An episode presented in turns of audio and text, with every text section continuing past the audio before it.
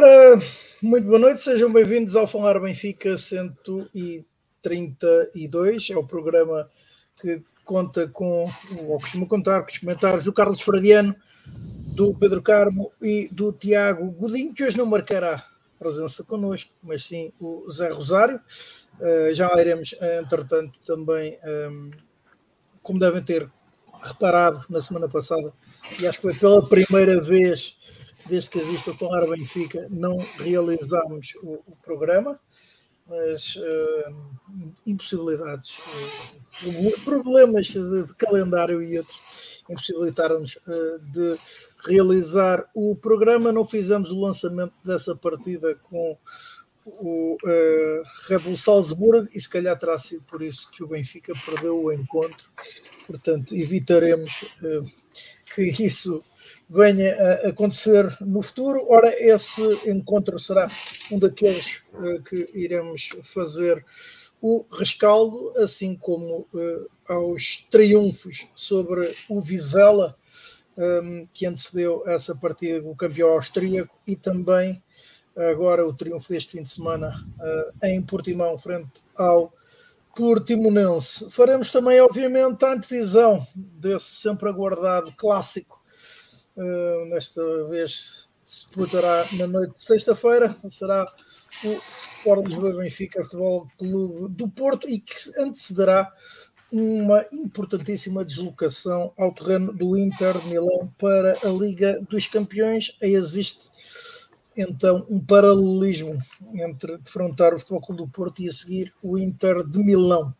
Ora, abordaremos também um, essa Assembleia Geral uh, da semana passada, na qual foi votado o relatório e contas relativo à época de 2022-2023, que será então abordado pelo Zé Rosário, que marcou presença nessa reunião magna, que terá sido marcada, obviamente, mais pelo uh, período extraordinário da ordem do dia um, do que propriamente à votação que já era esperada do relatório e contas e uh, Uh, se tivermos tempo, abordaremos também as modalidades do clube. Boa noite, Zé.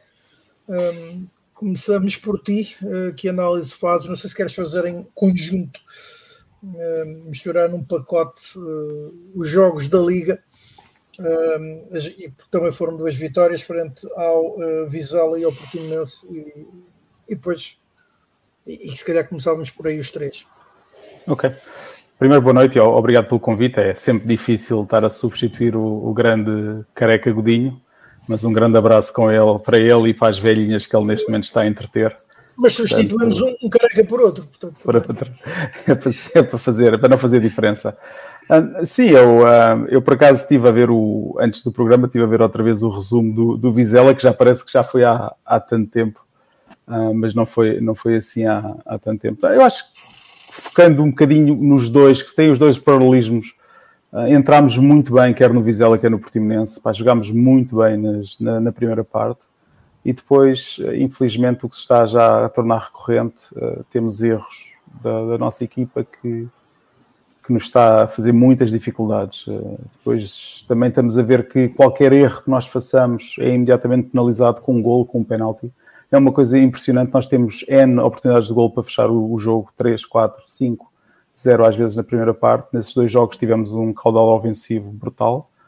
E depois acabamos com o credo na boca. E, e, por exemplo, o jogo do Vizela, apesar do Vizela não ter tido uh, grandes oportunidades de golo, marcam aquele penalti 20 completamente do céu, que é um erro do, do Freddy, e o Portimonense é igual, em que eles em dois, em dois minutos basicamente vão duas vezes à frente, marcam um golo e tem o penalti que felizmente o, o nosso guarda-redes defendeu. Portanto, acho que está aqui a faltar, não sei se é uma parte mental, não sei se é uma parte um, de descompressão quando entramos na segunda parte, uh, mas alguma coisa está, uh, está ali a, a falhar uh, nas eu, nossas eu, segundas eu partes. Dizer, vocês depois, se calhar, irão concordar ou não, eu acho que falta um médio mais defensivo ali à frente mas, da defesa. Mas, mas se fores a olhar para o, para o jogo com o Portimonense, o Tino jogou na mesma, não é? o Tino joga, contra o no Portimonense o Tino joga, e tens exatamente o mesmo problema, exatamente o mesmo problema. Portanto, eu acho que é uma atitude mais global uh, da equipa, como ela não está a conseguir fechar o jogo, e depois, uh, ao mínimo erro, uh, a equipa vai-se abaixo. Pá, e o Portimonense é incrível. Eles marcam o golo e tu imediatamente, passado dois minutos, acho eu, sofres o penalti logo. A equipa foi-se foi abaixo e vai-se abaixo de uma forma que não se percebe. Portanto, não consigo dizer-te se, é uma, se é uma parte mental, não te consigo dizer se é uma parte física, uh, mas, mas já se está a ver um padrão que preocupa um bocadinho e depois com o Salzburgo, que são equipas já com outro nível, como nós vamos falar mais à frente, um, e se fizermos alguns desses erros, somos penalizados e, e perdemos, e perdemos 2-0 em casa com muitos erros. Portanto, eu acho que nesses dois jogos uh, que são muito iguais, primeira parte muito boa, pá, tivemos muito bem. Eu acabo a primeira parte, estava aqui em casa uh, e, e, pensei para mim, bem, estamos muito, muito fortes. E depois vem a segunda parte e ninguém percebe bem o que é que aconteceu. Portanto, eu acho que é um bocadinho, um bocadinho isso uh, que aconteceu. Mas, mas passo aos meus companheiros porque, para eles falarem um bocadinho também. Exato. Ora, um, depois deixamos o Pedro Cano para o fim, no Agudinho. Hoje, hoje trocamos tudo. Carlos, boa noite. Saudações benfiquistas, uh, um abraço especial ao Zé Rosário, que quis manter o nível de calvície aqui do programa e, portanto, veio fazer uh, em grande estilo a substituição do nosso careca residente. Grande abraço, Zé. Uh, Ora, é, é assim, o, o, Zé já, já disse, em poucas palavras, basicamente muito do, do sumo sobre uh, os dois jogos, sobre a vitória contra o Vizela e sobre a vitória contra o Portimonense. Para mim, com uma ligeira diferença, os jogos têm efetivamente muitas, muitas semelhanças naquilo que é uma entrada muito forte do Benfica. Um, num jogo com o Florentino uh, e no outro com uh, o duplo pivô constituído por João Neves e Coxu, concretamente a Vizela, agora o Florentino em, em Portimão. Mas no jogo eh, do, do Vizela, acho que o período de abaixamento e, por consequência, de descontrole e de jogo partido foi uh, um período maior. Ao contrário do que tinha acontecido em Vizela, em que o Benfica sofre o tal, o tal gol, não é? com aquele erro uh, um bocado incompreensível, mas uh, inesperado, uh, porque não resulta de grande caudal do nosso adversário, e depois a equipa efetivamente vem-se abaixo, termina com o credo na boca. Em Portimão, nem tanto. Em Portimão, os jogos têm muita semelhança no desenrolar uh, do marcador após uma entrada muito assertiva, muito afirmativa. Um, eu estava lá e por acaso tive a sorte de estar uh, milimetricamente no enfiamento do, do remate do Bá, portanto aquilo para mim passou-se tudo a direito. Ele rematou exatamente à minha frente, a direito, para o poste uh, oposto do guarda-redes, e portanto é, é, um daqueles remates que só mesmo com asinhas é que, é que o guarda-redes lá ia. Um, logo a seguir o 2-0 com uma excelente jogada de envolvimento. E o que, é que acontece? Um, com a quantidade, para mim, passa muito por aí, com a quantidade de trocas, uh, desta vez bem, uh, diga-se, mas com a quantidade de trocas que o, que o, que o Roger Schmidt uh, promoveu para a equipa, um, baralhou ali demasiado a entrada em campo para a segunda parte, porque, vejamos, um, sai o Bá, aparentemente com queixas ligeiras, mas recuperáveis, uh, mas entra o Jurasek para a esquerda, o que obrigou à troca de, do, do faz tudo, não é? O capitão Bacalhau, Frederick Orsens, uh, da esquerda para a direita.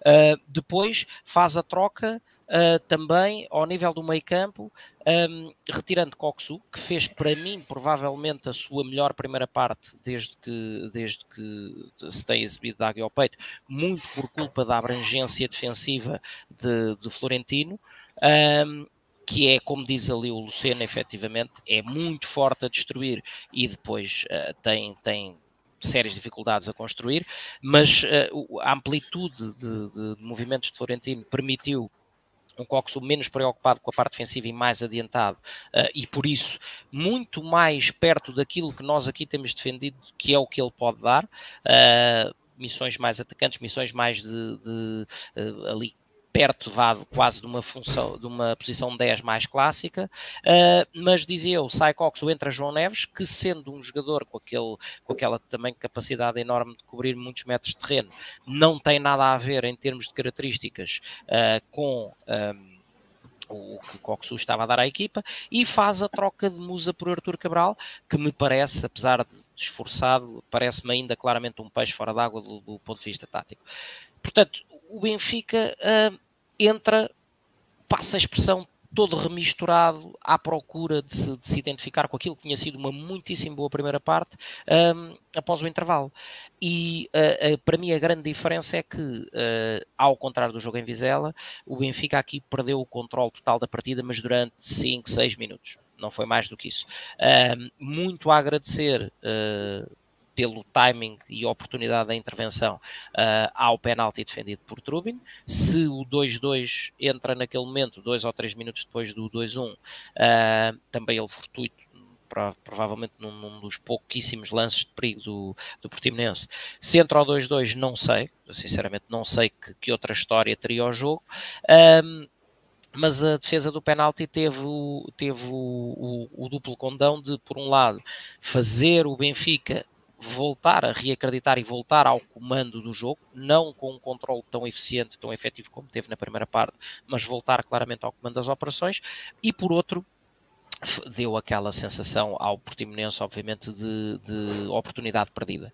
Uh, e, portanto, um, um, lance tem esse condão duplamente definidor de voltar a trazer força à equipa que tinha estado sempre por cima uh, e retirar uh, força à equipa que estava uh, na posse de, como, como, tantas vezes aqui temos dito, o 2-1 dos resultados mais perigosos do futebol.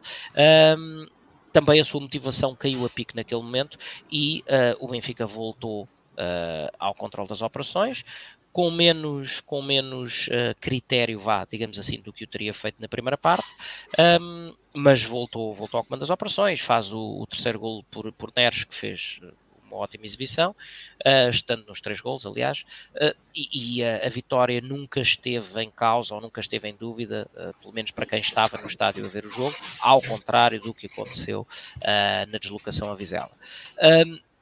de uma forma global, é efetivamente preocupante uh, a quantidade de oportunidades que o Benfica tem desperdiçado. Uh, mais uma vez alegra-me um, um, aspecto que é o de Roger Schmidt ver uh, o mesmo jogo que nós, porque eh, ele vai para a flash interview explicar que efetivamente poderíamos e deveríamos ganhar de forma mais tranquila do que o que temos feito. Um, mas essa é a primeira parte da questão, que é reconhecer essa ineficiência. Agora, há que endereçá-la, e esse é, e esse é trabalho dele, uh, porque efetivamente chega a ser estranho como é que o Benfica faz estas entradas tão impositivas nos jogos, marca um, dois golos uh, e depois uh, com, outra, com a mesma facilidade brutal, desliga-se, desarticula-se e deixa, acima de tudo, deixa que aconteça aquilo que para uma equipa grande com objetivos, como é o caso do Benfica, o futebol tem de mais perigoso, que é deixar partir o jogo. O Benfica tem-se sujeitado com relativa frequência uh, àqueles lances que são espetaculares para quem não é nem, nem de um clube nem do outro e está só a ver futebol na televisão pelo prazer de ver futebol, que é o bola cá, bola lá, que é muito giro para o adepto de outra equipa, mas que é péssimo para qualquer treinador que quer, que está por cima e que quer ter o controle do jogo. Portanto, uh, se me dissessem mais do que os arranjos técnico-táticos, esse é um aspecto que, que, que Roger Schmidt tem que trabalhar. Uh, é trabalho tático, é trabalho mental com os jogadores. Não sei se são os jogadores que de, que de alguma forma afrouxam um pouco o seu patamar de intensidade e de assertividade à sombra de, das vantagens de dois golos. Alguma coisa é, porque já aconteceu com o duplo pivô, isto para quem diz que a questão é a falta do Tino. Já aconteceu com o duplo pivô sem Tino, já aconteceu com o duplo pivô com Tino, já aconteceu com João Neves, já aconteceu com, nas raras vezes em que Orsenes sobe ao meio campo, já aconteceu com, com Coxu e João Neves, com Florentino e Coxu. Eh, portanto, não há uma fórmula que possamos dizer acontece com estes, não acontece com aqueles. Uh, e portanto, tem sido genérico esse, esse abaixamento uh, por parte da equipa, como diz aqui o Francisco António, o lance do gol do Portimonense é uh, efetivamente inadmissível. Um, há uma passividade enorme na nossa lateral direita uh, e um desposicionamento também de Bá, que tem, de, de, de porque é já na segunda parte que tem sido o tapa-buracos. Alexander Bá, que faz um gol fabuloso, uh, não tem estado na minha ótica, por muito imprescindível que seja para, para Roger Schmidt, não tem estado em grande forma. Aliás, iremos falar do jogo de Champions, o, mas sumou as neiras atrás das neiras. Um, agora em Portimão também começou algo desconcentrado, mas depois faz aquele grande golo e obviamente isso eleva os níveis do jogador, uh, mas para mim não lhe estará a fazer bem Uh, o facto de não ter concorrência real, concorrência direta, um, e depois lá está, esta, esta constante alternância de, de Frederick Orsens uh, de um lado para o outro uh, também não beneficia ninguém, sendo que para mim o principal ponto negativo disto é ele não jogar onde mais brilhou, que é como interior esquerdo. Na, no, na linha do meio campo. Portanto, há ali muitos aspectos a nível de, deste, deste tema da, da concentração, uh, da articulação entre setores, especialmente enquanto o Benfica. Um, já, quando o Benfica deixa de estar a correr atrás do resultado. Portanto, quando a vantagem se materializa, parece que, que, que os jogadores estão a abrandar e o Benfica o que tem demonstrado, para resumir e passar a bola ao Carmo, é uma incapacidade estranha de matar jogos uh, em que já tem o adversário completamente moribundo porque já, já marcou um ou dois golos e falta dar aquele, aquela machadada final que depois permite que venham os últimos 60 minutos descansados, nunca tem acontecido, uh, claramente por culpa própria. Mas achas que há uma explicação? Achas que a entrada ou a Constituição, e, a pergunta é, é é também para, os, para o Pedro e para o Zé. Um, acham que a entrada de novos jogadores para o meio campo, neste caso Cocosu, um, não terá influência nessa eu, situação? E quando eu, eu quando eu faço já... a pergunta é porque o meio campo, de facto, ou, ou parecem todos ou, terem de jogar os três centrocampistas principais. E, e, não, eu, às vezes despacho, parece que jogam às já, vezes. Despacho já a minha teoria sobre isso. Uh, acho que não tem que haver vacas sagradas e, portanto, uh, Roger Schmidt obviamente tem que escolher aqueles que acho que façam sentido independentemente de, de, um, de, um, sistema de cotas em que tem que jogar este e depois tem que jogar o outro para, para, para distribuir, neste caso, o bem pelas aldeias, essa abordagem não me faz sentido. Uh, continuo a achar que Coxo é um jogador excelente. Um, ou pelo menos aparenta ser, mas que devia jogar mais adiantado. E, portanto, sempre que estivermos com um duplo pivô em que um dos elementos desse duplo pivô seja Coxo, vamos ter estas irregularidades. Na minha ótica, deveria ser. Uh, a chegada de Rafa mais para o flanco esquerdo, uh, mantendo uh, a alternância entre Di Maria e Neres do lado direito, uh, e ter Coxo no apoio ao avançado, com um duplo pivô, que então esse sim deveria ser constituído por João Neves, Florentino, Frederic Orsens, porque não deveria estar a jogar como defesa lateral, seja da direita ou seja da esquerda, em alternância. e aí sim, Schmidt poderia gerir consoante o, as características do médio, porque eles são diferentes, que mais se adapta ao adversário. Uh, enquanto Coxo estiver no duplo pivô, sim, para mim é um dos principais problemas desta instabilidade eh, exibicional, porque efetivamente, sendo um excelente jogador, não tem características de recuperador. Ora, boa noite, Pedro. Um, e então, tu que análise fazes para já das vitórias sobre Vizela e Portimonense? Ora, boa noite a todos, saudações benfiquistas, grande abraço ao Zé. O Zé já não é convidado, já é da casa, portanto é sempre um prazer, sempre estar aqui a um de nós. Um, como o Zé e o Carlos já disseram, é, acho que o Benfica esteve bem, foram, foram duas vitórias bem conseguidas do Benfica, quer em Vizela, quer em Portimão, um, e acho que as, as vitórias resultam daquilo que o Benfica tem de bom, que depois também as dificuldades que passamos resultam das fragilidades que o Benfica ainda vai apresentando. Eu, um, em Vizela, por exemplo, acho que Vizela e Portimão nós já tivemos, e falando no Copo por exemplo, tu trouxeste a conversa agora, eu acho que nestes jogos já vimos muito daquilo do Coxu que todos nós ouvimos falar. De um jogador daquele, porque já vimos o Coxu com um pouco mais de espaço, conseguiu fazer passos maravilhosos, uh, passos com muito sumo e com com consequência bastante positiva para o, para o jogo do Benfica, portanto, tem lá do, duas assistências maravilhosas e teve mais passos do género durante o jogo, portanto, vimos um Coxu a pegar na bola, pegar na bola com espaço, uh, capaz de, de, levantar a cabeça e meter a bola onde ele praticamente quer, porque tem muita qualidade para isso. Portanto, vimos esse Coxu. Continuamos a ver em Vizela um, um João Neves muito bem, muito forte, a varrer ali o meio campo todo, uma pequena carraça, mas com uma qualidade enorme e depois temos na frente jogadores que, que criam e conseguem desbaratar praticamente qualquer defesa a nível nacional, que Rafa Di Maria, em Portimão foi Rafa Inês. Temos aqui três jogadores que, mesmo em dias pouco positivos, conseguem sempre, pela sua velocidade, pela sua qualidade, pela sua forma, sua capacidade de um para um e de inventar lances, portanto, conseguem produzir muito jogo ofensivo do Benfica e criar muitas oportunidades.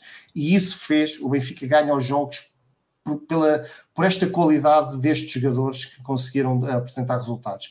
Mas depois, as nossas fragilidades também impedem, como o Carlos e o, e o, e o Zé já disseram, impedem do Benfica de conseguir materializar todo o, o futebol ofensivo que teve. Quer em Vizela, quer em Portimão, não, fez, não faz sentido o Benfica ter passado pelo sobressalto que passou, porque produziu muito mais. 2-1 em Vizela é um resultado perfeitamente injusto, porque o Benfica fez muito mais para ganhar o jogo, para marcar muitos mais gols e estar muito mais confortável.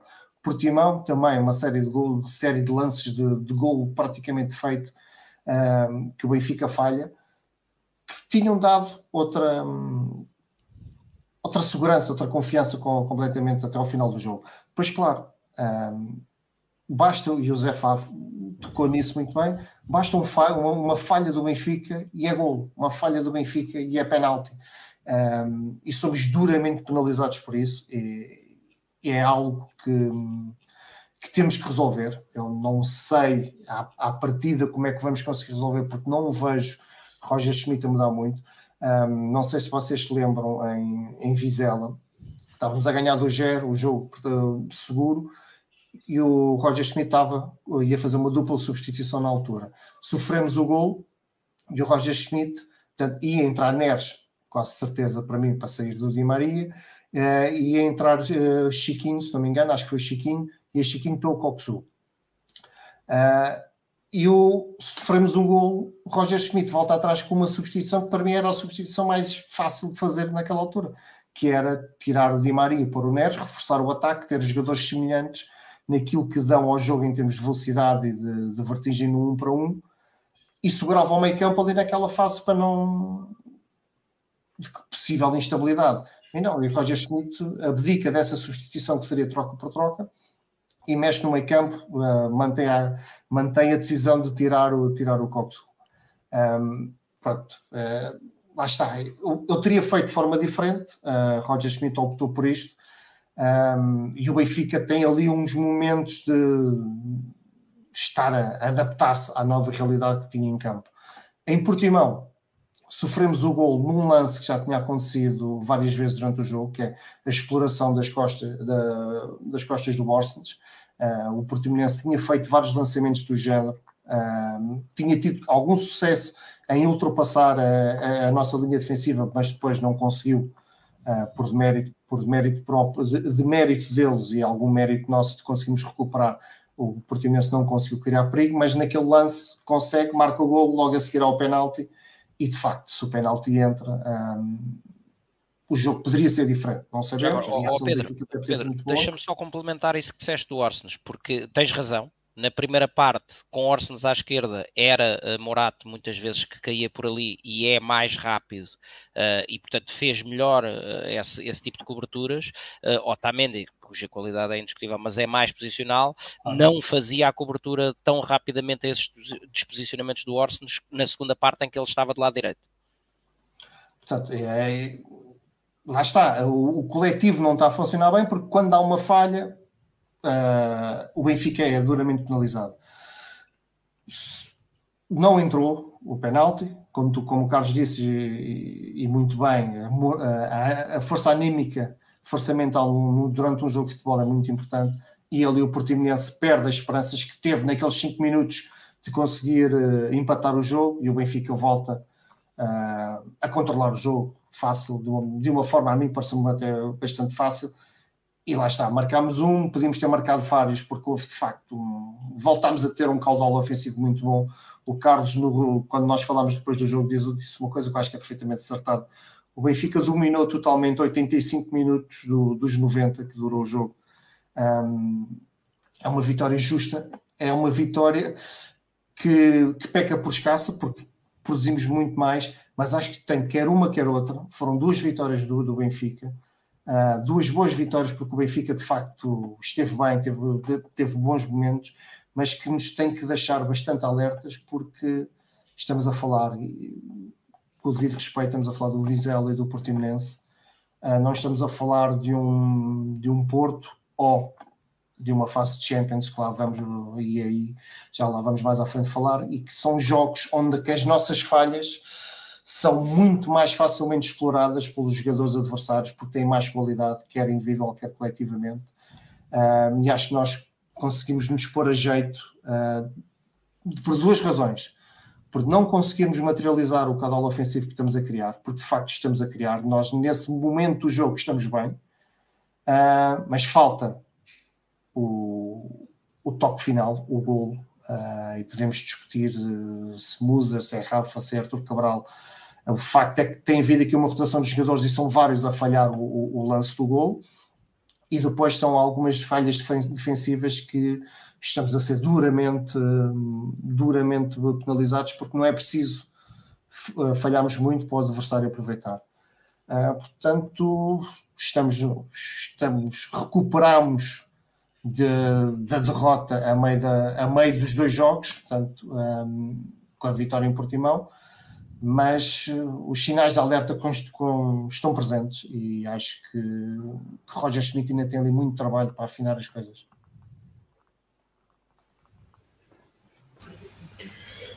É uma pergunta é, é, é, para os três, vou começar por dizer. Um, como é que vocês veem atualmente o momento defensivo uh, do Benfica? Tem a ver com estas alterações centrais? Acharam bem a rotação que houve, uh, jogar já Morato, uh, uma vez que terá de ser ele a jogar em, em Milão. E... A, a, mim, a, a mim preocupa-me defensivamente. Aliás, nós, nós vemos o número de golos que nós sofremos, fomos a comparar com o ano passado. A diferença é, é brutal e, e, a alteração foi mesmo só o, o defesa esquerdo. Portanto, uh, em relação ao ano passado, que nós começámos a jogar praticamente com o António com o Otamendi e com o Bá e depois tínhamos o Grimaldo. Uh, portanto, a mim preocupa muito. Estamos a sofrer demasiados golos, estamos a fazer muitos erros. Uh, não sei se não sabemos se ele vai apostar rapidamente no, no Barnat ou se vai, ou se vai agora dar 10 minutos ao, ao Jurasek. Uh, portanto, é uma coisa que temos que ver para ver se, se arranja melhor ali a defesa. Isso é, um, é, uma boa passagem para, aquele, para, aquele, para aquela fotografia que eu, que eu pedi agora para pôr um, em relação ao jogo do Vizela, em que se, em que se vê a abordagem, lá se consegues pôr agora, em que se vê a abordagem que nós temos no lance do penalti da nossa defesa, que Vizela 1, que vê lá se consegues partilhar. Portanto, aqui neste momento, antes do jogador centrar, nós vemos que temos ali três jogadores do Vizela perto da área e temos o jogador que está a centrar.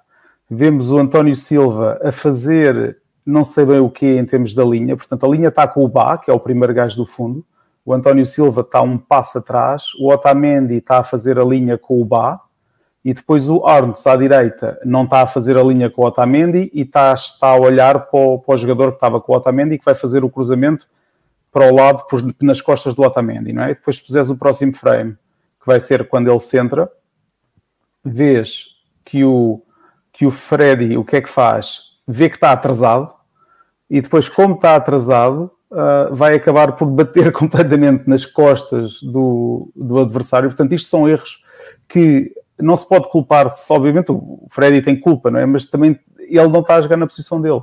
E qualquer coisinha destas, deste tipo de posicionamento, está a dar imediatamente num erro do Benfica e estamos a ser, uh, neste, neste, neste penalti, uh, porque estamos a ser, isto foi o quê? Foi duas oportunidades de gol que eles tiveram, uma delas foi este penalti.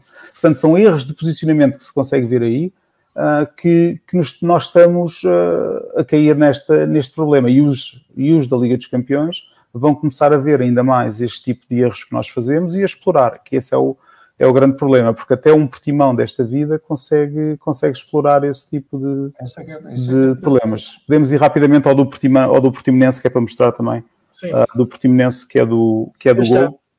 Portanto, aí começa. Como é que vamos? Temos o, o aqui à frente, que estava à defesa direito e está cá em cima, portanto nós perdemos a bola do outro lado do Neres lá à esquerda, temos o João Neves à esquerda, temos o Arnes à direita e temos o Florentino que vem cá para baixo em cima do 77, que era a posição do Arnes que subiu e ele veio fechar. É? Portanto, o Florentino está bem até fechar aqui.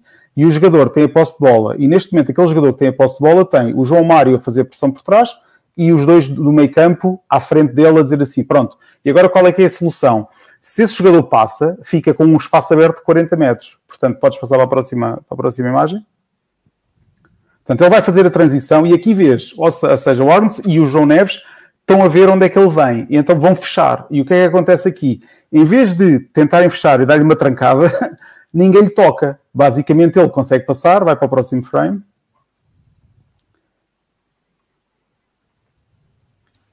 Espera aí, espera aí. E quando ele consegue passar pelos dois. É que eu, eu de Portimão só tenho dois, acho eu. Não, tens de ter aí mais, que me dei uns quantos. Tens de ter mais. Tenho cinco de Salzburgo e dois de Visão. Não, devias ter outro.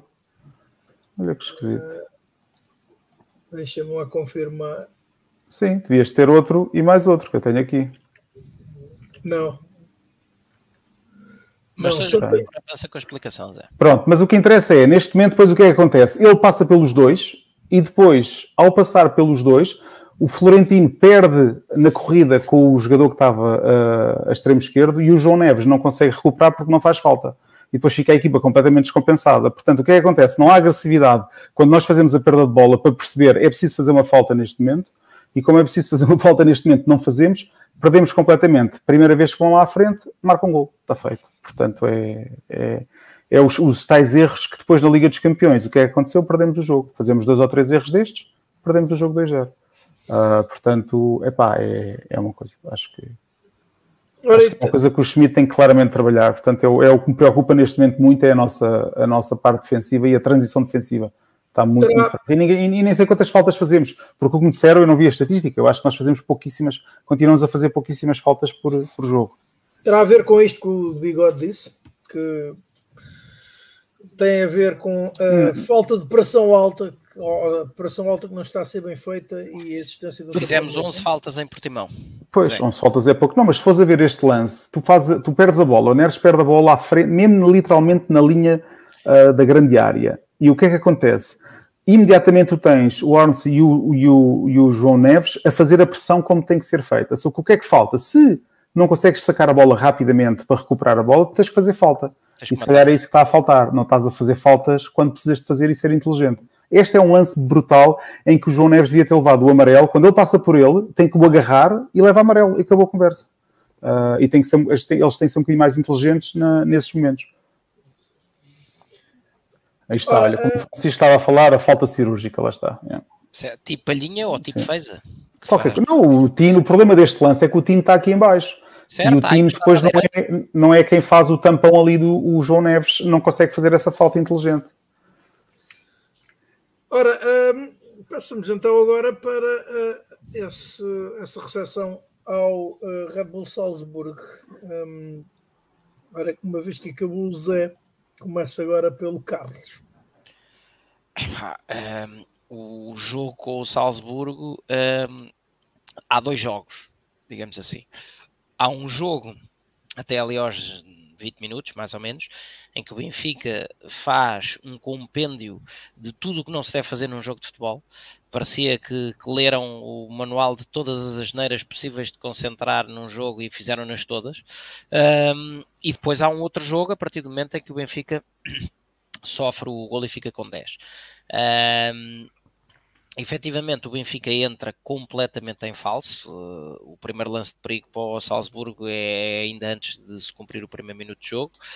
Uh, perdão, temos aquela naquele primeiro canto. Uh, essa, aquela saída completamente a destempo de Trubin que basicamente confundiu a cabeça do adversário com a bola uh, e dá-se o penalti, mas temos um desses, um daqueles momentos que podem ou podiam ser, como foi, por exemplo, em Portimão, podiam ser definidores do, do jogo, que é apesar do penalti, indiscutível, um, o jogador do Salzburgo falha o penalti.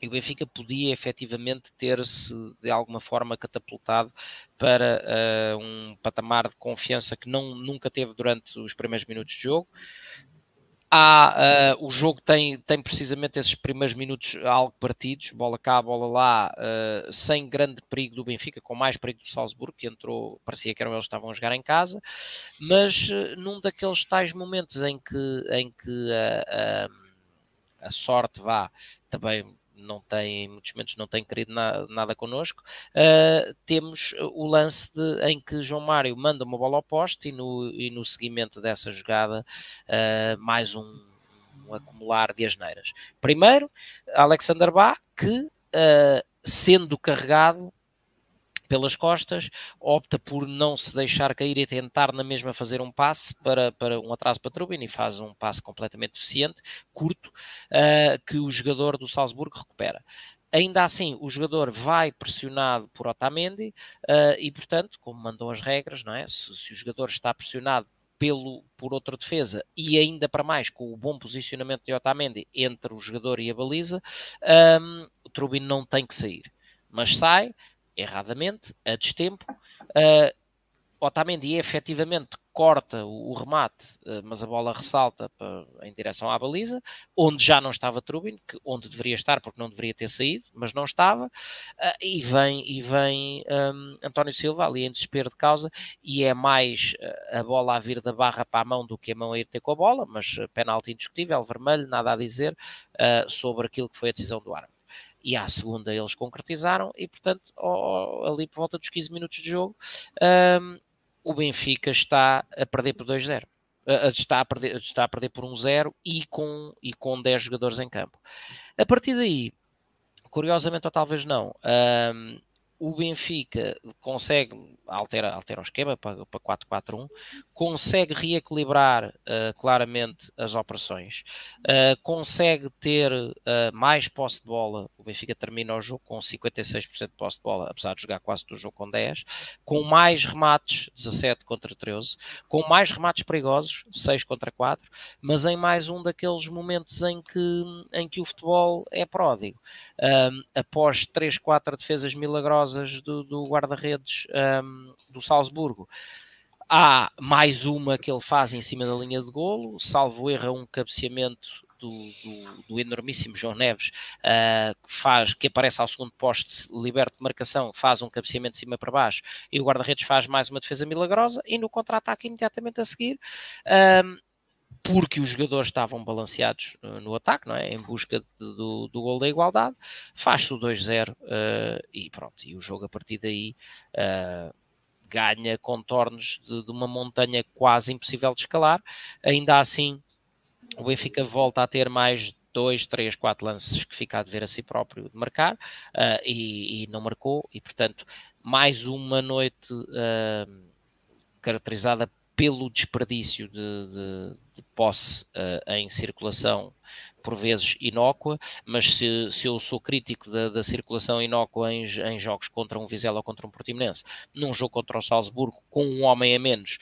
acho que é, é, é perfeitamente normal, uh, mas o que é certo é que mesmo com essa circulação paciente, porque a inferioridade numérica a isso obrigava, o Benfica consegue criar 3, 4 lances um, e não marca Uh, e portanto, quando não se mata, morre-se. É? Uh, e, e, foi um. Se há jogos em que por vezes o, a equipa é capaz de ganhar com exibições uh, sofríveis, um, esta primeira jornada da, Champions acho que pecou precisamente pelo oposto.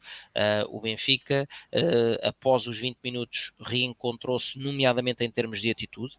Uh, irrepreensível, os jogadores deram tudo o que tinham até à exaustão, conseguiram uh, como eu acabei de demonstrar com os dados estatísticos, superiorizar-se ao, ao adversário apesar de um homem a menos, em quase todos os itens do jogo, uh, menos naquele que conta, é? que é uh, metê-las lá dentro. Uh, e portanto, o Benfica desperdiçou uma oportunidade de vencer, de vencer em casa, de entrar a ganhar, uh, porque a segunda jornada de Champions é o jogo que segue em Milão sem adeptos, portanto é, é um contexto diferente, como é óbvio, em que o Benfica terá menos apoio uh, e, e, é um jogo logicamente mais difícil. Um, e portanto o Benfica desperdiçou para mim uh, uma oportunidade absolutamente fundamental de começar a definir o, o, destino do, do grupo. Uh, diz a história que Uh, o Benfica nunca conseguiu passar da fase de grupos quando perdeu a primeira jornada, mas eu aí, aí é daquelas estatísticas que só estou a referir aqui porque vi logo isso escarrapachado nos jornais. Acho que é, é como costuma dizer o, o o ausente Tiago Dinho, uh, que adora que venham aqueles, aqueles tubarões a quem nunca, nunca se ganhou, que é justamente para ter uma oportunidade de o fazer, e portanto, se, se o Benfica nunca passou da fase de grupos, tendo começado a primeira jornada a perder, uh, tem este ano uh, uma, uma oportunidade dourada de o fazer, mas efetivamente embora com resultados finais diferentes, estes três jogos que, que, que, estamos a falar hoje têm todos um fator comum. Contextos diferentes, adversários de valias diferentes, tudo isso é, é, um facto, histórias diferentes que o jogo foi trazendo em função dos acontecimentos, mas todos eles têm um traço comum que é o do desperdício de, de oportunidades. O Benfica já atravessou fases em que uh, não conseguia criar oportunidades de gol e aí, na minha ótica, é ainda mais preocupante, porque quando a equipa não consegue criar oportunidades, é todo um processo desde o zero que tem que, tem que se construir.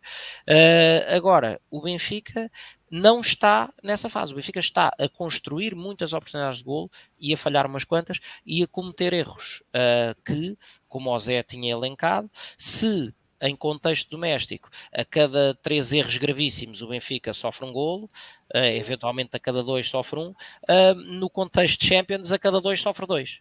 Portanto, uh, é bom que o Benfica arrepie caminho neste aspecto, ou nestes dois aspectos. O primeiro, o da, o da, da concretização, o segundo destes, destes sincronismos defensivos. como eu já tive a oportunidade de dizer logo aqui quando analisámos o, o, arranque da época, a derrota no Bessa e mesmo depois os jogos que ganhámos, mas a sofrer golos, uh, o Benfica ainda não sofreu nenhum golo este ano, se não me falha a memória. Alguém que, que, que saiba os, os golos todos que sofremos de cor, que me corrija se for o caso. Mas acho que o Benfica ainda não sofreu nenhum golo daqueles, sei lá, um remate daqueles ao ângulo, uma coisa indefensável em que se diga, epá, não havia hipótese. Todos os golos que o Benfica sofreu até agora são golos que nascem de, de contribuições deficientes do jogador A, do jogador B, do processo coletivo, são golos com culpa própria.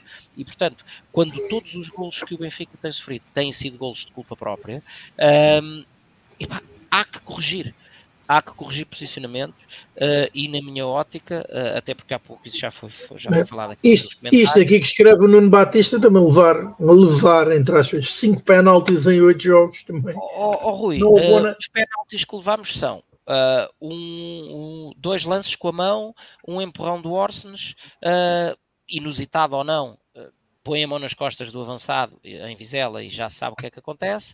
Uh, e, portanto, mais uma vez, são golos de erros próprios. Uh, reparem que, por exemplo, Otamendi é aquele jogador sempre extremamente cuidadoso, cada vez que alguém vai cruzar, bracinhos atrás das costas para não ser apanhado em falso. É? Quando, quando os jogadores andam uh, a tentar fazer oposição a cruzamento de braços abertos, é mais provável que este tipo de situações ocorram. Mas são erros próprios, mais uma vez, porque a abordagem defensiva de oposição a um cruzamento é uma coisa que também se treina. É? E das duas, uma, ou se treina e os jogadores não estão a obedecer, ou não se treina e, e faz falta treinar-se. É? Mas, mas, mais uma vez, são erros próprios.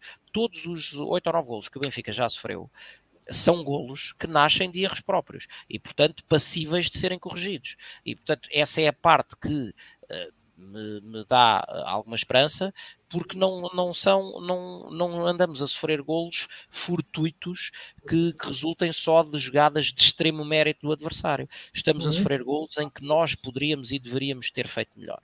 É? Uh, e portanto, para mim, um dos grandes fatores e vou voltar a bater na mesma tecla, uh, tem a ver com uh, a dupla perda que traz, ou, ou, tripla perda que traz para a equipa, esta alternância de Orsens de, de, um, de uma lateral para a outra. Uh, temos um lateral sem rotina e com deficiências no posicionamento, perdemos um centrocampista de eleição, e perdemos toda a amplitude de movimentos e contribuição à pressão defensiva que tanto que Gonçalo Ramos tanto iniciava e que agora não tendo Gonçalo Ramos tem que ser conseguida pelo coletivo e que perdemos-la por não ter Orsens a jogar onde deve.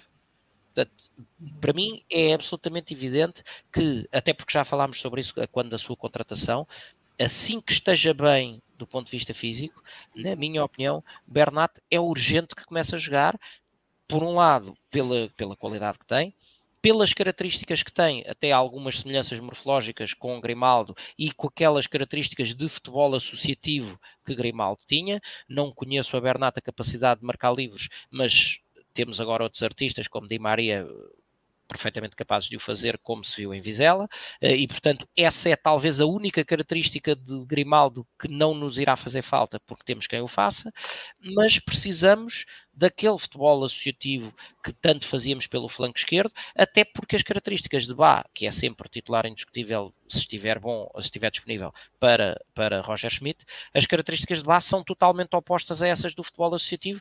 É um jogador que ou erra nos posicionamentos e passa para trás, ou quando está virado na direção certa, joga sempre tipo foguete virado para a frente. E portanto, eh, é urgente tirar Orsens, na minha opinião, da posição de lateral, seja ela à direita ou seja à esquerda.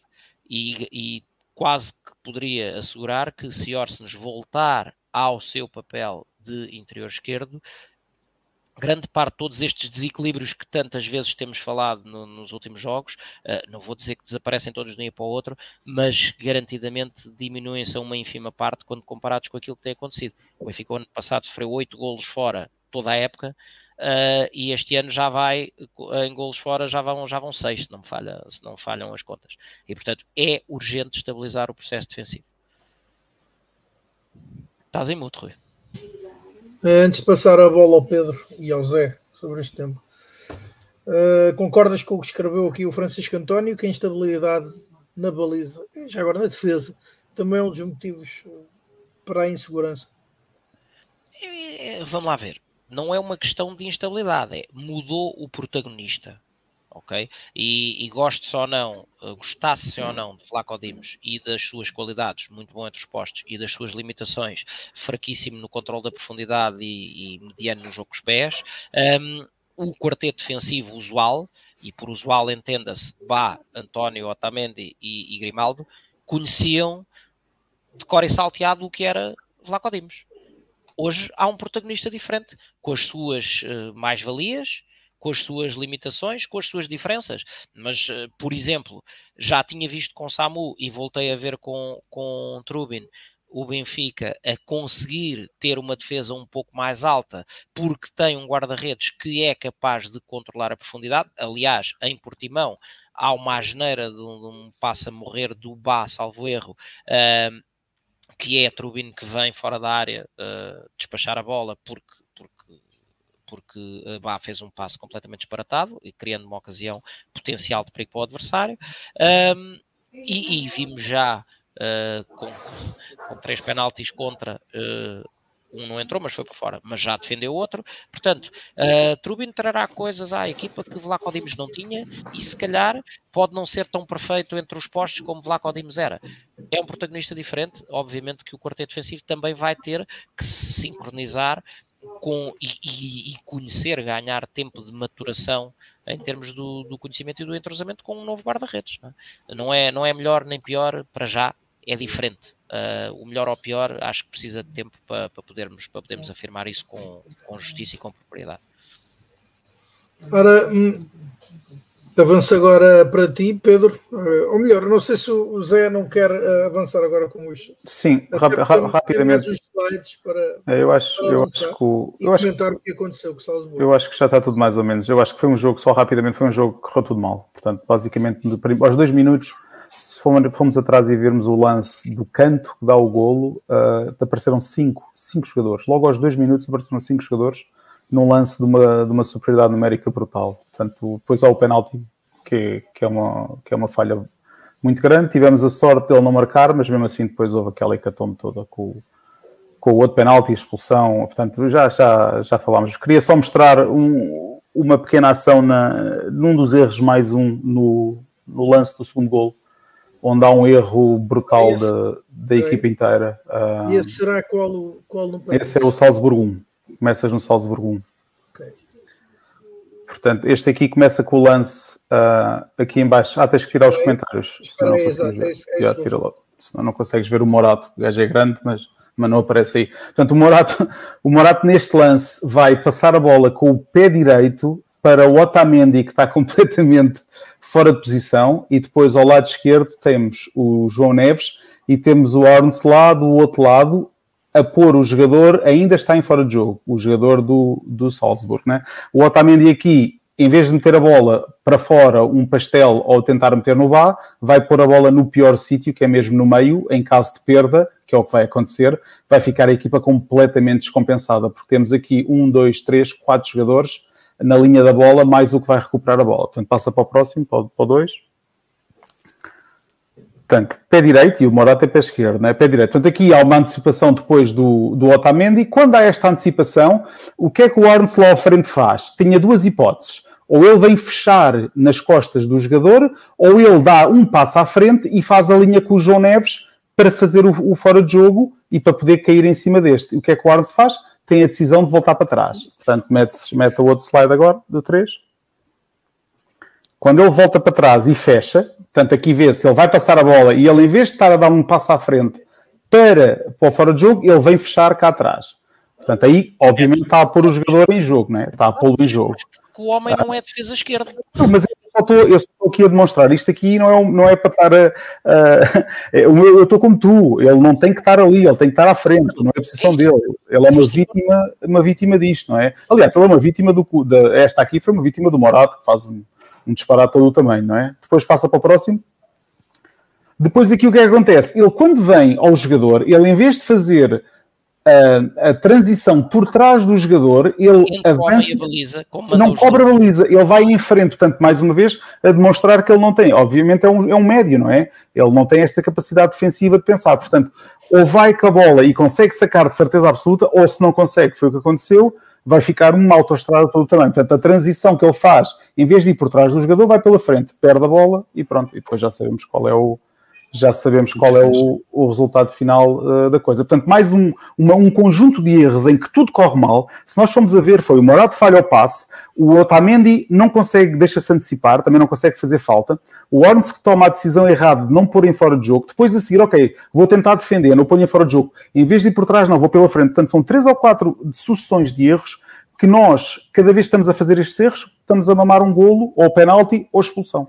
Portanto, é, é isto que tem que Boa, ser trabalhado, é isto que tem que ser trabalhado. E bem. Podes tirar, podes tirar, Rui. Portanto, é isso. Portanto, eu acho que é, o, o, o, o que eu tiro mais destes três jogos é que tem que haver muito mais concentração, quer na parte da, da transição defensiva, quer na parte de saber fazer faltas, por exemplo, uh, quando é preciso fazer faltas, uh, e depois eh, perceber que estes jogos da Liga dos Campeões vão ter uma vão ter um, um, um, lado muito mais competitivo que não existe contra os Vizelas e os portimenses deste mundo. Claro, Portanto, claro. Pá, não sei. E é isso. Eu, eu não quero falar mais deste jogo, senão fico já deprimido outra vez. Ora, o único, o único que ainda não falou deste jogo foi o Pedro. É assim, é, pronto. Uh, aspecto positivo. O Benfica teve uma, reação, teve uma reação à expulsão muito boa. Um, aos 13 minutos o António é expulso e o Benfica tem.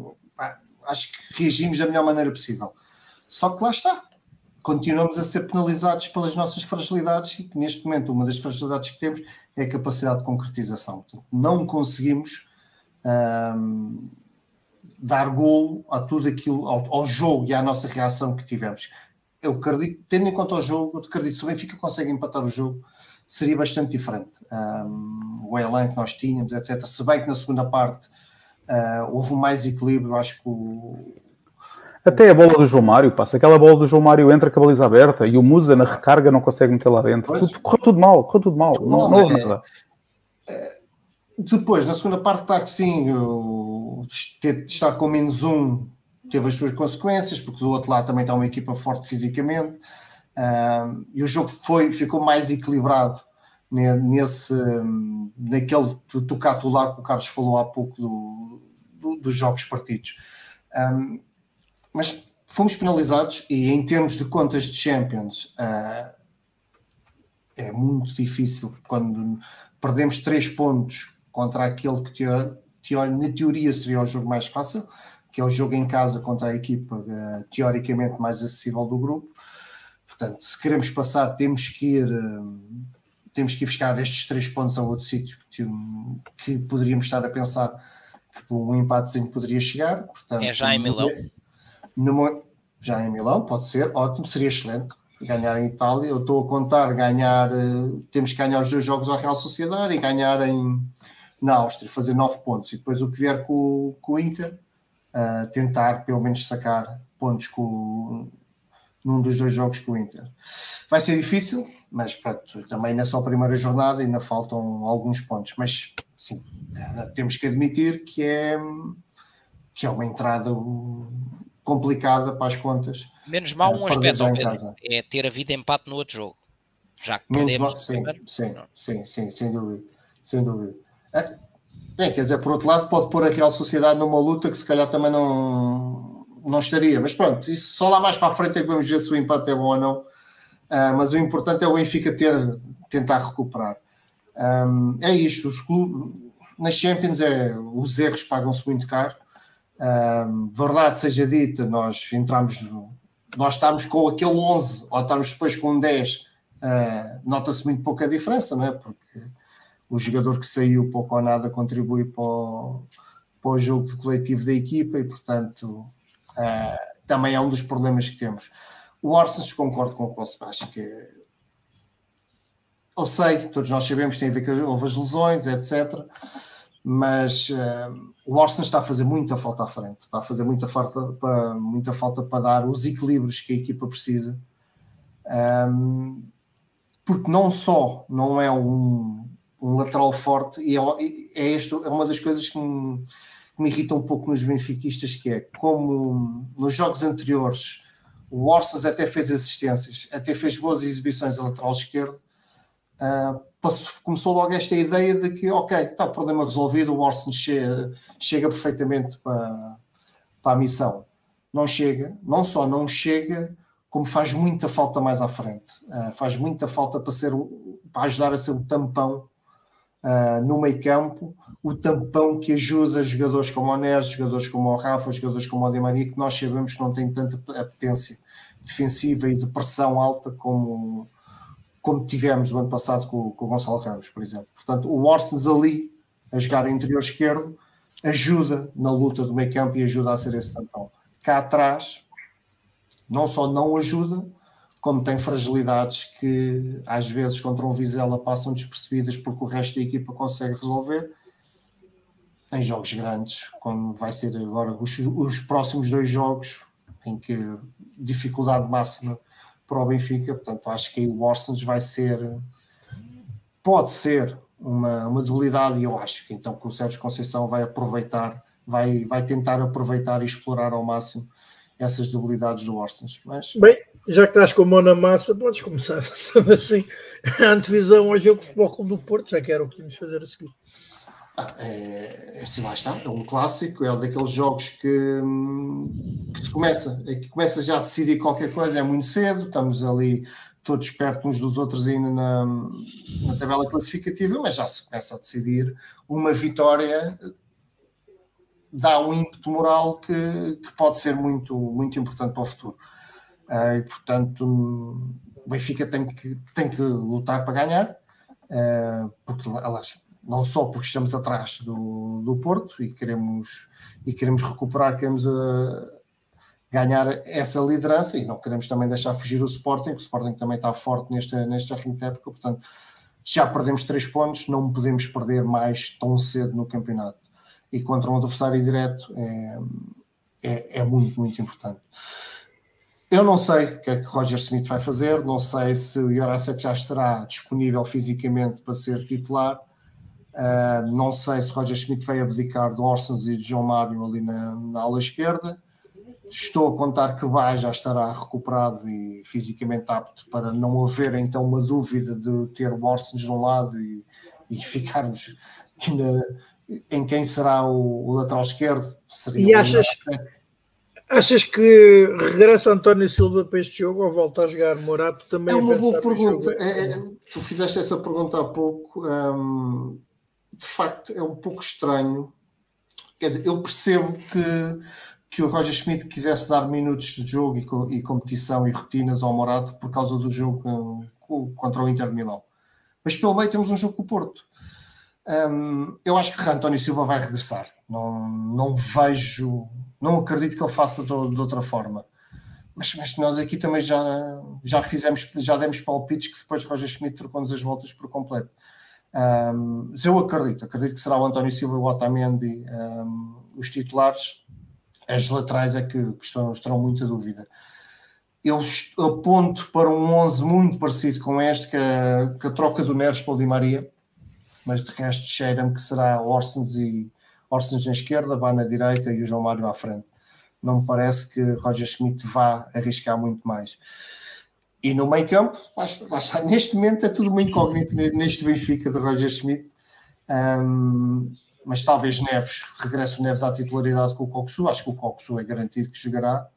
Um, será Florentino, será Neves. Pronto, é, neste momento não conseguimos, não, não temos mesmo condições de, de nos fixarmos num 11 um, poderia ser um bom sinal de rotação da equipa, mas eu acho que nem é isso que o Roger Smith estará a fazer. Acho que é mesmo alguma indefinição, tirando talvez ali o, entre o Florentino e o, e o Neves, que será uma rotação. Acho que nos outros é, é mais indefinição mesmo de, de Roger Schmidt em querer arriscar nas, nas laterais. Uh, portanto, vamos ver, mas acho que é, lá está. É um jogo muito importante. Começa-se, já vamos para a sétima jornada, se não me engano, acho que é a sétima jornada. Um, não, não podemos perder mais pontos, temos que, que deixar vincado que, que este início periclitante de campeonato não, não tem mais penalizações. É isto, é isto que o Eduardo Cachatra diz: João Mário não pode jogar contra o Porto. É, Fazes essa é, pergunta ao Pedro. a minha opinião é essa. Não, não é isso. Não é isso. Eu, eu acho que João Mário não ele tem castigo. Ele, ele tem algum castigo a cumprir? Não, pois não. Não, não. Não, não, acho que ele não. Acho não, que ele está a dizer que não pode jogar pelas, não pelas condições dele. Sim. Okay. Eu acho que ele não pode jogar porque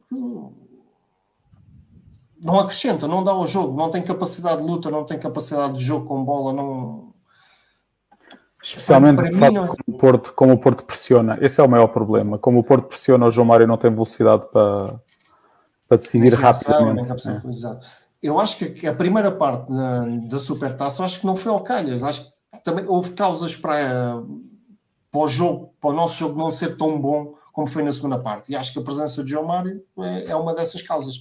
Eu sei que é, é muito polémico, sei que muita gente não concorda com isso, mas acho que para estes jogos se eu acho que contra Vizelas e Portimonense já se vê muito das fragilidades de João Mário, então quando o nível competitivo aumenta, acho que é de veras hum, visível. E acho que o Sérgio Conceição, matreiro como é, vai aproveitar muito hum, a nossa aula esquerda, se for composta por Orsens e pelo João Mário.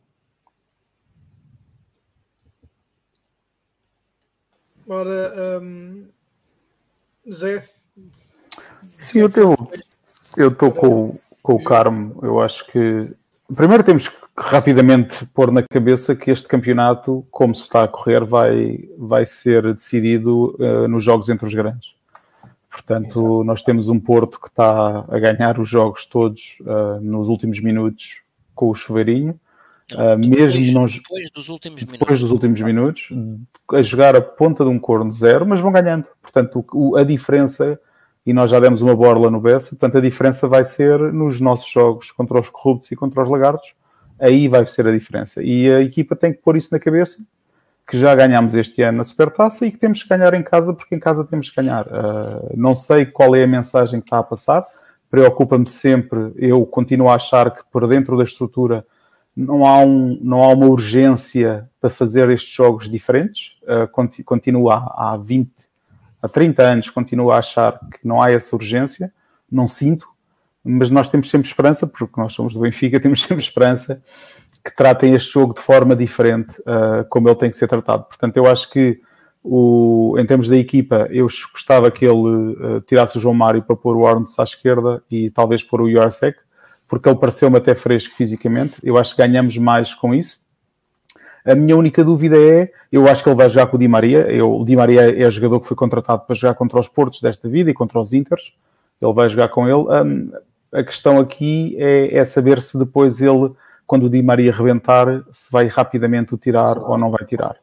Porque, uh, e eu estava aí, acho que era o João que estava a falar, eu acho que o Benfica está bem mais desequilibrado com o Di Maria, como é óbvio, não é? Ele tem 35 anos, fecha muito menos, uh, mas depois também está desequilibrado porque chega aí aos 70 minutos, e como é óbvio a, a, sua capacidade física vem abaixo e os, os gajos da amarelinha, a capacidade física deles não vem abaixo, portanto já estamos a preparar o PEP para fazer sprints uh, com 40 anos aos 90 minutos, portanto é, é, é aí que eu acho que está a grande, a grande diferença, nós temos que ser muito inteligentes a jogar o jogo e temos que fazer as substituições cedo, como ele fez nas Antas o ano passado, em que nós estávamos... Uh, uh, ele fez, acho que foi três substituições ou duas substituições logo ao intervalo. Entre elas o Enzo pronto, e tirou o Enzo e teve que tirar. Portanto, se as coisas não tiverem a correr bem, como não, na Supertaça foi igual, fazer alterações. Agora, não podemos entrar a medo, como temos entrado sempre nos últimos jogos contra, contra, este, contra estes gajos. Portanto, eu acho que passa mais por aí, não, não é tanto o quem joga, mas é mais a atitude dos jogadores. Vamos ver. Portanto, eu acho que vai jogar o, o António, eu acho que vai jogar. Portanto, eu acho que o Morato joga este jogo mais, mais fisicamente menos, uh, menos uh, exigente uh, contra o Portimonense, depois o António joga agora e depois o Morato joga, joga na terça-feira, terça ou quarta contra o Inter, é terça ou quarta? Terça, terça, terça, terça com o Inter e depois volta o, o António outra vez uh, full time, portanto eu acho, que é, eu acho que passa por aí. E acho que vai jogar o time também, acho que vai jogar o time. Uh, gostava, gostava que ele tentasse pôr, como tu dizes, o Cockchu à frente. Uh, eu acho que ele não está para aí virado, está para, o, está para o 8. Gostava de ver um meio campo contínuo, Neves e Cockchu a 10. Ah, mas eu acho que ele não vai abdicar do, do Rafa, uh, portanto, uh, não sei como é que vai ser. Mas é isso, acho que é para entrar com tudo. E depois outra palavra, como nós falamos sempre, pá, não é só o entrar com toda a equipa, mas também os adeptos, porque é fundamental se criar um ambiente dentro do estádio para que, mesmo que a equipa estiver a ir abaixo um bocado no princípio, para, para os adeptos puxarem pela equipa, que nós sabemos que neste momento estão um bocadinho divorciados, uh, quer toda a gente, quer, quer as claques, infelizmente as claques também estão a ter pouco impacto, uh, mas a ver se também percebem como, como dentro da estrutura que este é um jogo fundamental. Se nós perdermos o jogo, ficamos a 4 pontos e, perdemos, e temos depois que ir jogar às antas em caso de empate. Não é? Portanto, estas coisas têm que estar na cabeça das pessoas. É fundamental ganhar este jogo. Portanto, é isso. É isso e que acho que é, já está confirmado que é o Arthur Soares Dias, não é? Pá, seja quem for, é, isto é, a questão é sempre de atitude.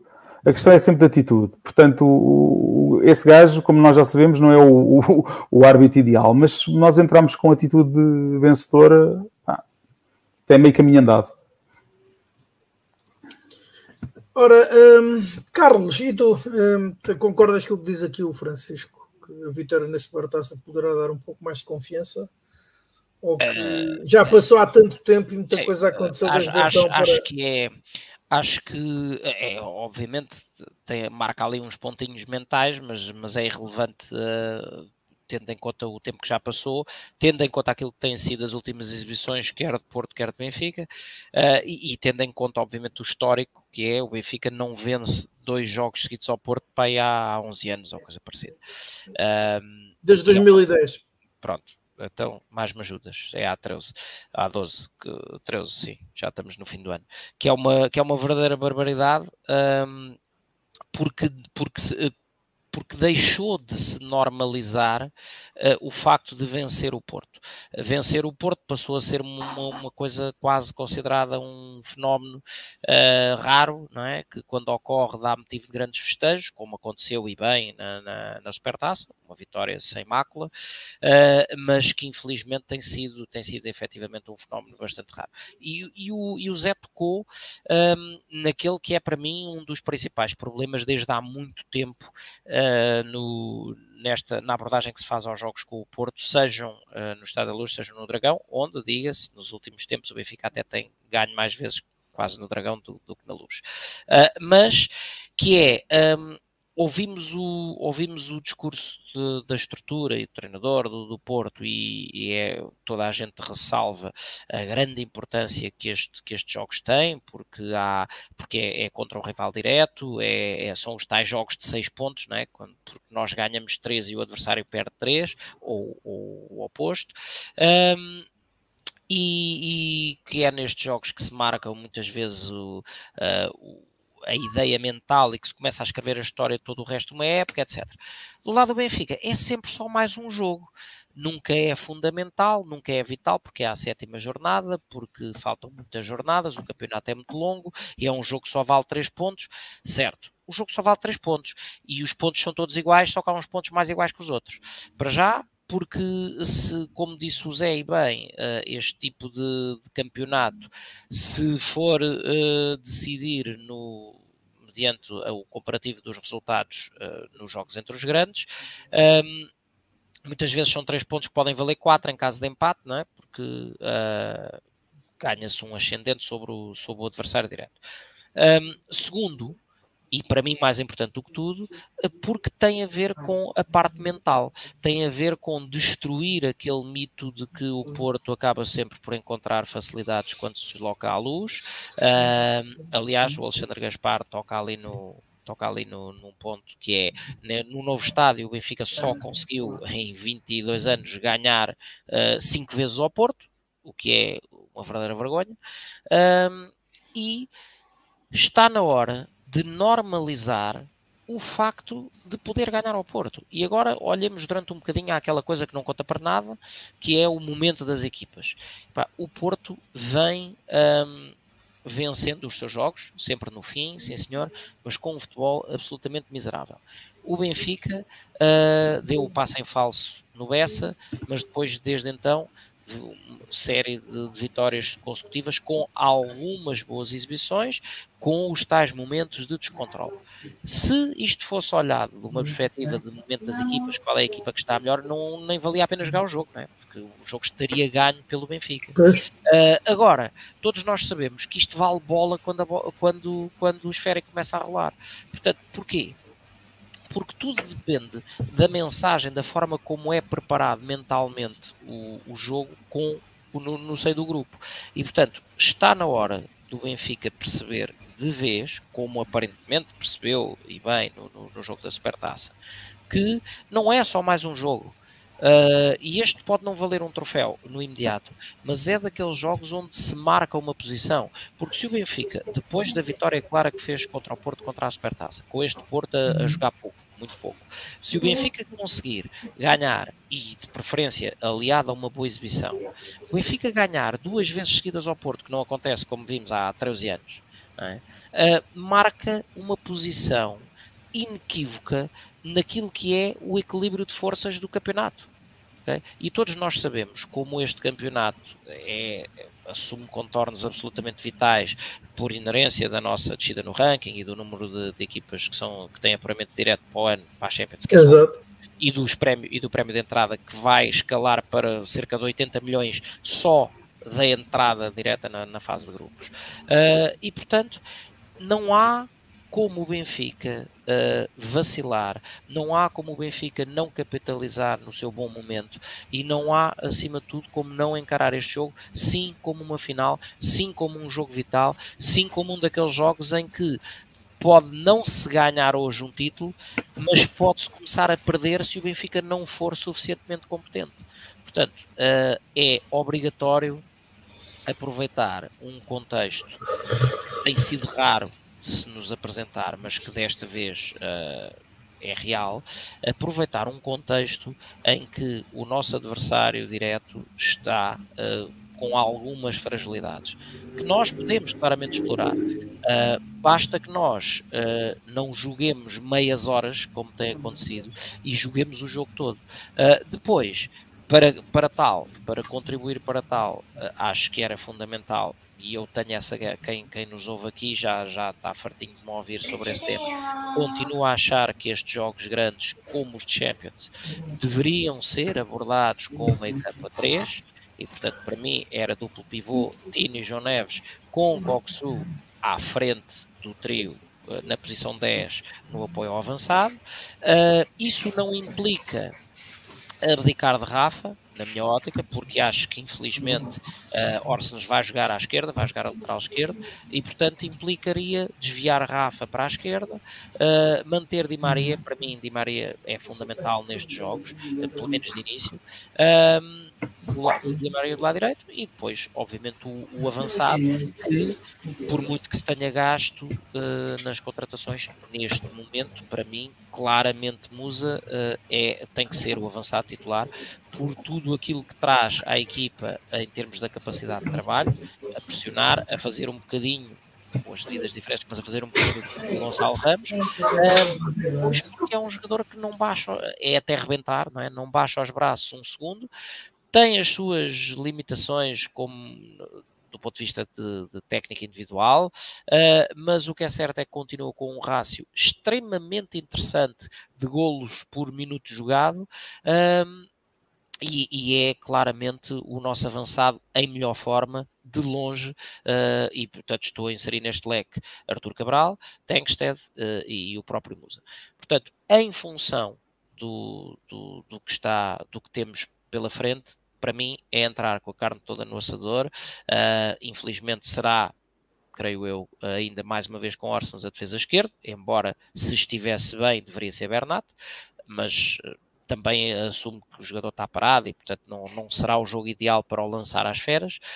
Um, mas com, com o meio campo a 3 e com Rafa descaído para a esquerda, a procurar as diagonais da esquerda para o meio, uh, porque acima de tudo tem um outro condão que também temos falado aqui muita vez, que é Rafa tem sido extremamente importante, tem sido decisivo, já fez este ano tantas assistências quantas tinha feito o ano passado no campeonato inteiro, mas continua a levar ao desespero uh, muitas vezes quando, quando é ele a aparecer em zonas de finalização. Desviá-lo para a esquerda é afastá-lo da zona de decisão e dar-lhe uh, dar mais foco ao papel que ele cumpre a preceito, que é o papel de servir os companheiros. E, portanto, acho que o Benfica até pode beneficiar com o Rafa a jogar neste tipo de jogos em que, em que é fundamental para mim o meio campo a 3, o Benfica pode beneficiar de, de, jogar com o Rafa à esquerda. Isto é o que eu faria. O que é que eu acho que vai acontecer? Um, acho que António regressa, acho que vai jogar Orsens a, a defesa esquerda mais uma vez, assumindo que vá está ok, como parece que está. Uh, acho que vamos ter o duplo pivô com Coxu e Florentino por, por ser um jogo que carece de maiores cautelas e vai jogar João Mário à esquerda, Di Maria à direita uh, e portanto e Rafa no, no, apoio ao, no apoio ao avançado que tudo indica será a Musa. Uh, não era assim que eu jogaria mas creio que será assim que, que Roger Schmidt vai abordar o clássico. Seja com que fórmula for é fundamental que se explique a todos os que entrarem em campo. E como diz o Zé e bem também a quem está na bancada que o jogo é para ganhar e temos que jogar com 12, portanto uh, a bancada tem que jogar. Uh, tem, tem, chega de, de ver uh, o estádio em silêncio. muitas vezes se fala que tem que ser também a equipa a tomar a iniciativa de empolgar os adeptos para que estes puxem pela equipa, e eu até concordo com isso na esmagadora maioria dos encontros, mas quando são este tipo de encontros decisivos contra um Porto, uma jornada de Champions, na bancada não pode haver desculpas. A bancada tem que durar 90 minutos à, uh, ou, ou, ou, mais, não é? consoante os descontos. A bancada tem que durar a totalidade do jogo a aplaudir e a puxar pela equipa para ser o verdadeiro 12 jogador. E uh, por fim, uma última pergunta quanto, um, quanto a este jogo.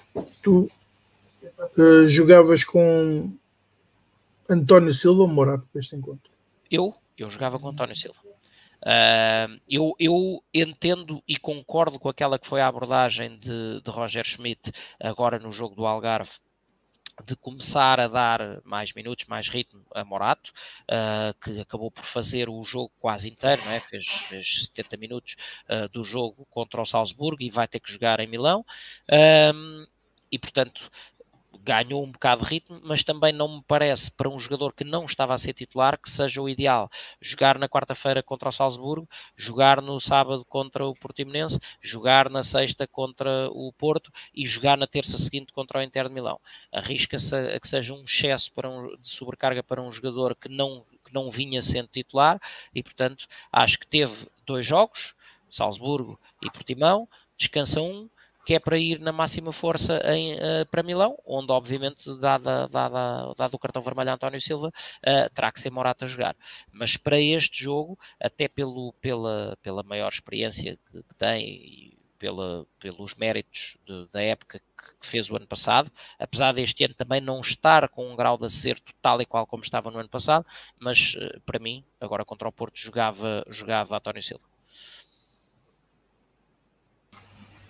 Ora, uh, e, uh, e agora as três, uh, para, não sei se é possível, com um jogo de antecedência, fazer uma divisão da partida em Milão. Zé, queres tentar? É, muito, muito, muito, rapidamente.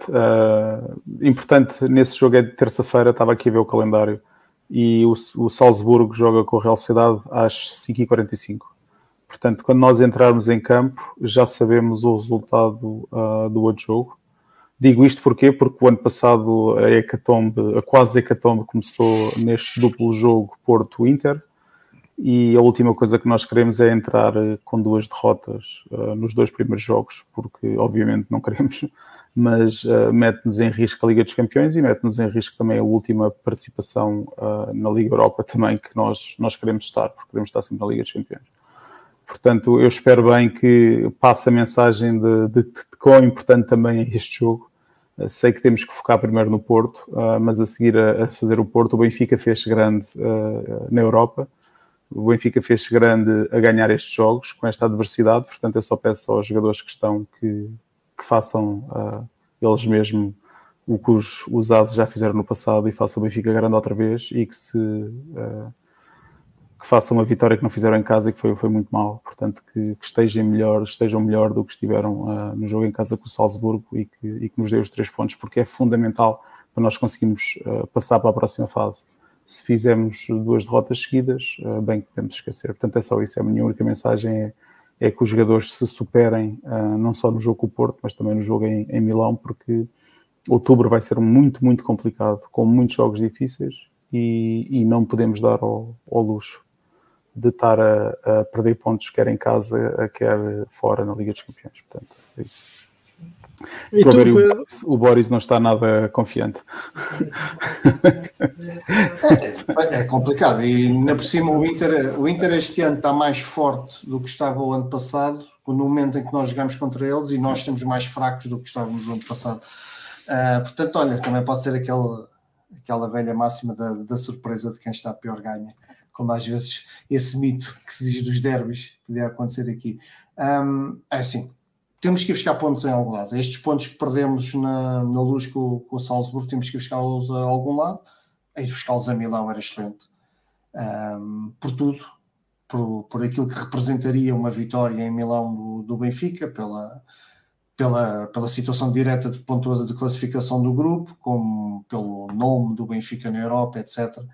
Um, mas lá está, cabe muito mais aos jogadores do que a nós que estamos aqui a, a mandar habitados e a fazer desejos. Se os jogadores não tiverem esse, esse espírito, essa vontade, um, obviamente que a tática conta, obviamente que, que, as opções do treinador contam, mas também vai, vai depender muito da atitude, de, do espírito de sacrifício dos jogadores e, pá, poça, uh, finalmente começarem a acertar na baliza.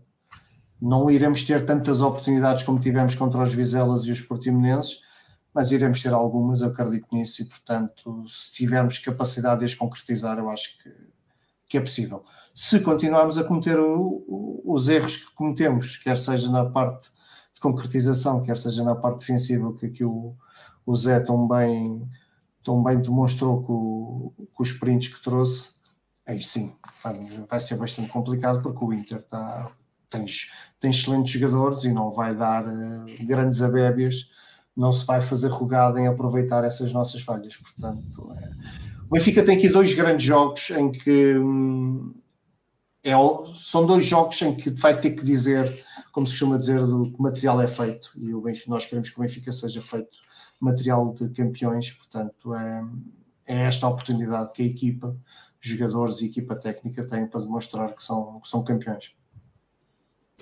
Por fim, tu, Carlos, uh, não sei se é possível fazer então sei, uma antevisão e até que ponto é que se pode abstrair um, não, do jogo do Futebol do Porto sim. para fazer aqui influência. Pois, mais ou menos. Era, era aí que eu queria chegar. Uh, é um bocado difícil fazer uma antevisão pura e dura com a abstração do, do, do, jogo do Porto, porque obviamente uh, quer-me parecer que muito do que será a postura mental uh, do, do, Benfica em Milão uh, terá a ver também com, mais do que com o resultado em si, com aquilo que for a imagem que o Benfica deixar no jogo com o Porto.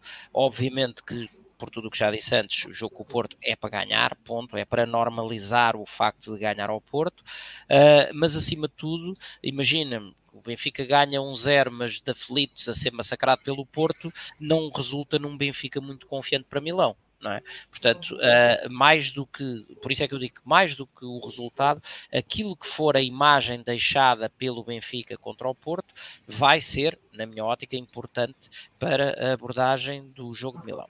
Como quero acreditar que o Benfica irá ser uh, suficientemente competente no jogo contra o Porto.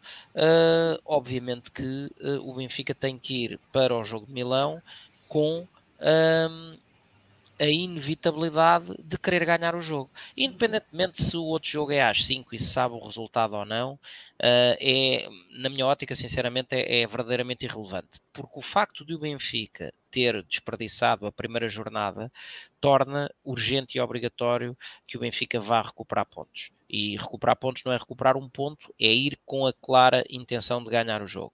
Uh, o Inter está bem, é um facto, mas o ano passado, quando o Benfica foi, uh, por exemplo, a Turim, defrontar a Juventus também, uh, e, e, jogo esse que começou mal, o Benfica começa a perder logo aos 5 ou 6 minutos, eu estava lá e bem me lembro, bem, bem sei o que me custou, um, e o Benfica depois só começou a reequilibrar o jogo ali por volta dos 20 minutos, mais ou menos 20, 25, e, e já terminou a primeira parte por cima.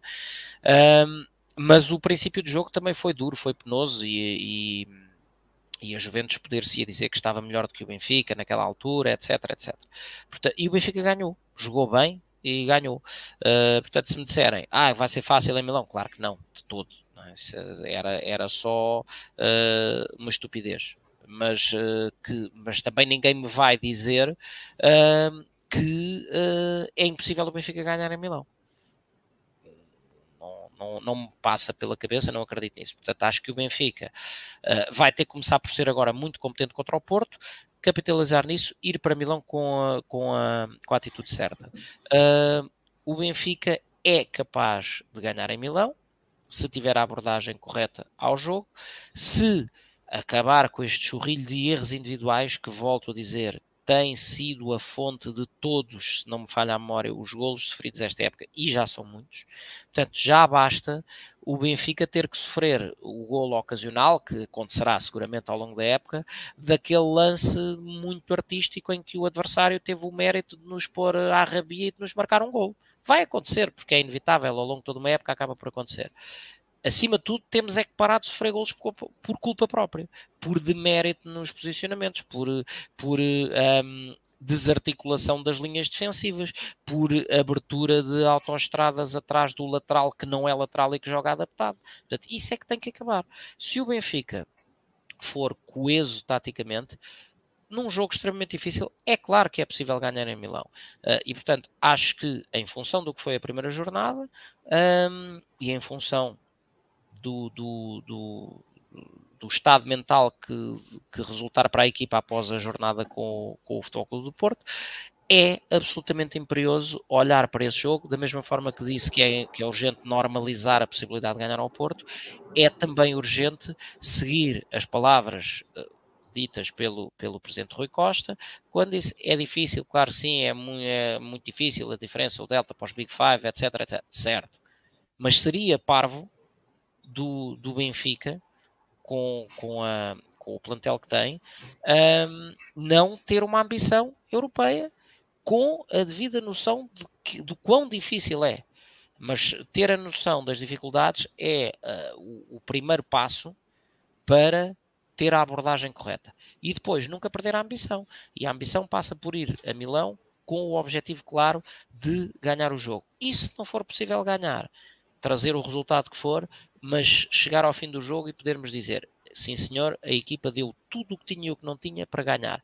Eh, porque também acontece, muitas vezes é futebol, e o, o tipo de jogo que, me, que mais me desilude como adepto, e neste caso concreto como benfiquista, é todo e qualquer jogo, mesmo que o Benfica ganhe, em que se olhe para, para, o, para o fim dos 90 minutos e se diga que a equipa não deu tudo o que tinha para dar para tentar ganhar o jogo. Portanto, desde que o Benfica tenha essa atitude, sim, muito difícil, sim, possível ganhar em Milão, e portanto é para aí que temos que apontar.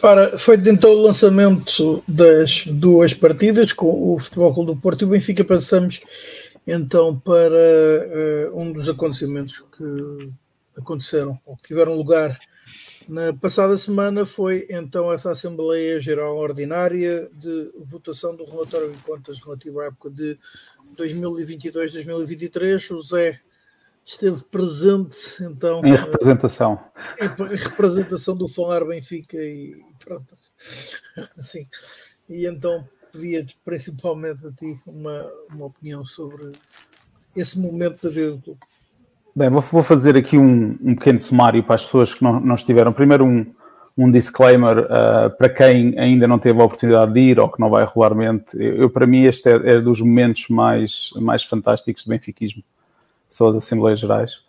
Um, eu tenho feito agora o, o, o, esforço de viajar de Londres diretamente para, para, ir só à Assembleia Geral. Aconteceu esta semana, fui, porque considero que uma das, uma das partes mais fundamentais de nós podermos ser críticos é também podermos ter voz ativa e falar das nossas críticas e das coisas que correm bem em Assembleia Geral e eu tinha feito e eu tinha feito já muitas participações só físicas lá, nunca tinha começado a falar e na última em junho decidi falar e em setembro decidi falar outra vez e, e quando saio de lá saio revigorado e, e, sinto que fiz o meu papel um, de sócio uh, para tentar mudar alguma coisa. Uh, obviamente uh, nós sabemos que é muito complicado uh, ir não só aos jogos, jogos fora, jogos em casa, temos vidas, uh, é, é difícil, mas são duas que nós temos por ano, portanto era fundamental termos cada vez mais, mais participação, uh, mas pronto, mas percebemos. Portanto, começou logo com, com ser uma sexta-feira, que nós andamos todos a pedir há muitos anos que seja a um sábado, não havia mais uma vez razão nenhuma para, a Assembleia Geral não ser um sábado, mas infelizmente é o que temos, uh, acabou por ser melhor do que na última vez que foi uma quinta-feira, desta vez foi, foi na sexta-feira, continuamos também uh, a chegar mesmo ali ao fundo dos, do, do aviso de 10 dias para marcar a Assembleia Geral, o que faz também muito complicado as pessoas poderem uh, gerir o seu, o seu calendário, mas pronto, são, são coisas que são ditas em todas as Assembleias Gerais e são pedidas à presença da mesa, mas, mas, mas fazem, fazem ouvidos mocos. Tiveram praticamente 500 sócios presentes, portanto 474 votaram, que é um número bastante inferior em relação à última Assembleia em junho, portanto nesta ainda teve, ainda teve menos gente. Foi aprovado com 82%, 10% disseram não e 7% ah, foi abstenção, portanto, 82% dos votos, uh, uh, obviamente os 474 têm votos diferentes ponderados com os, com os números.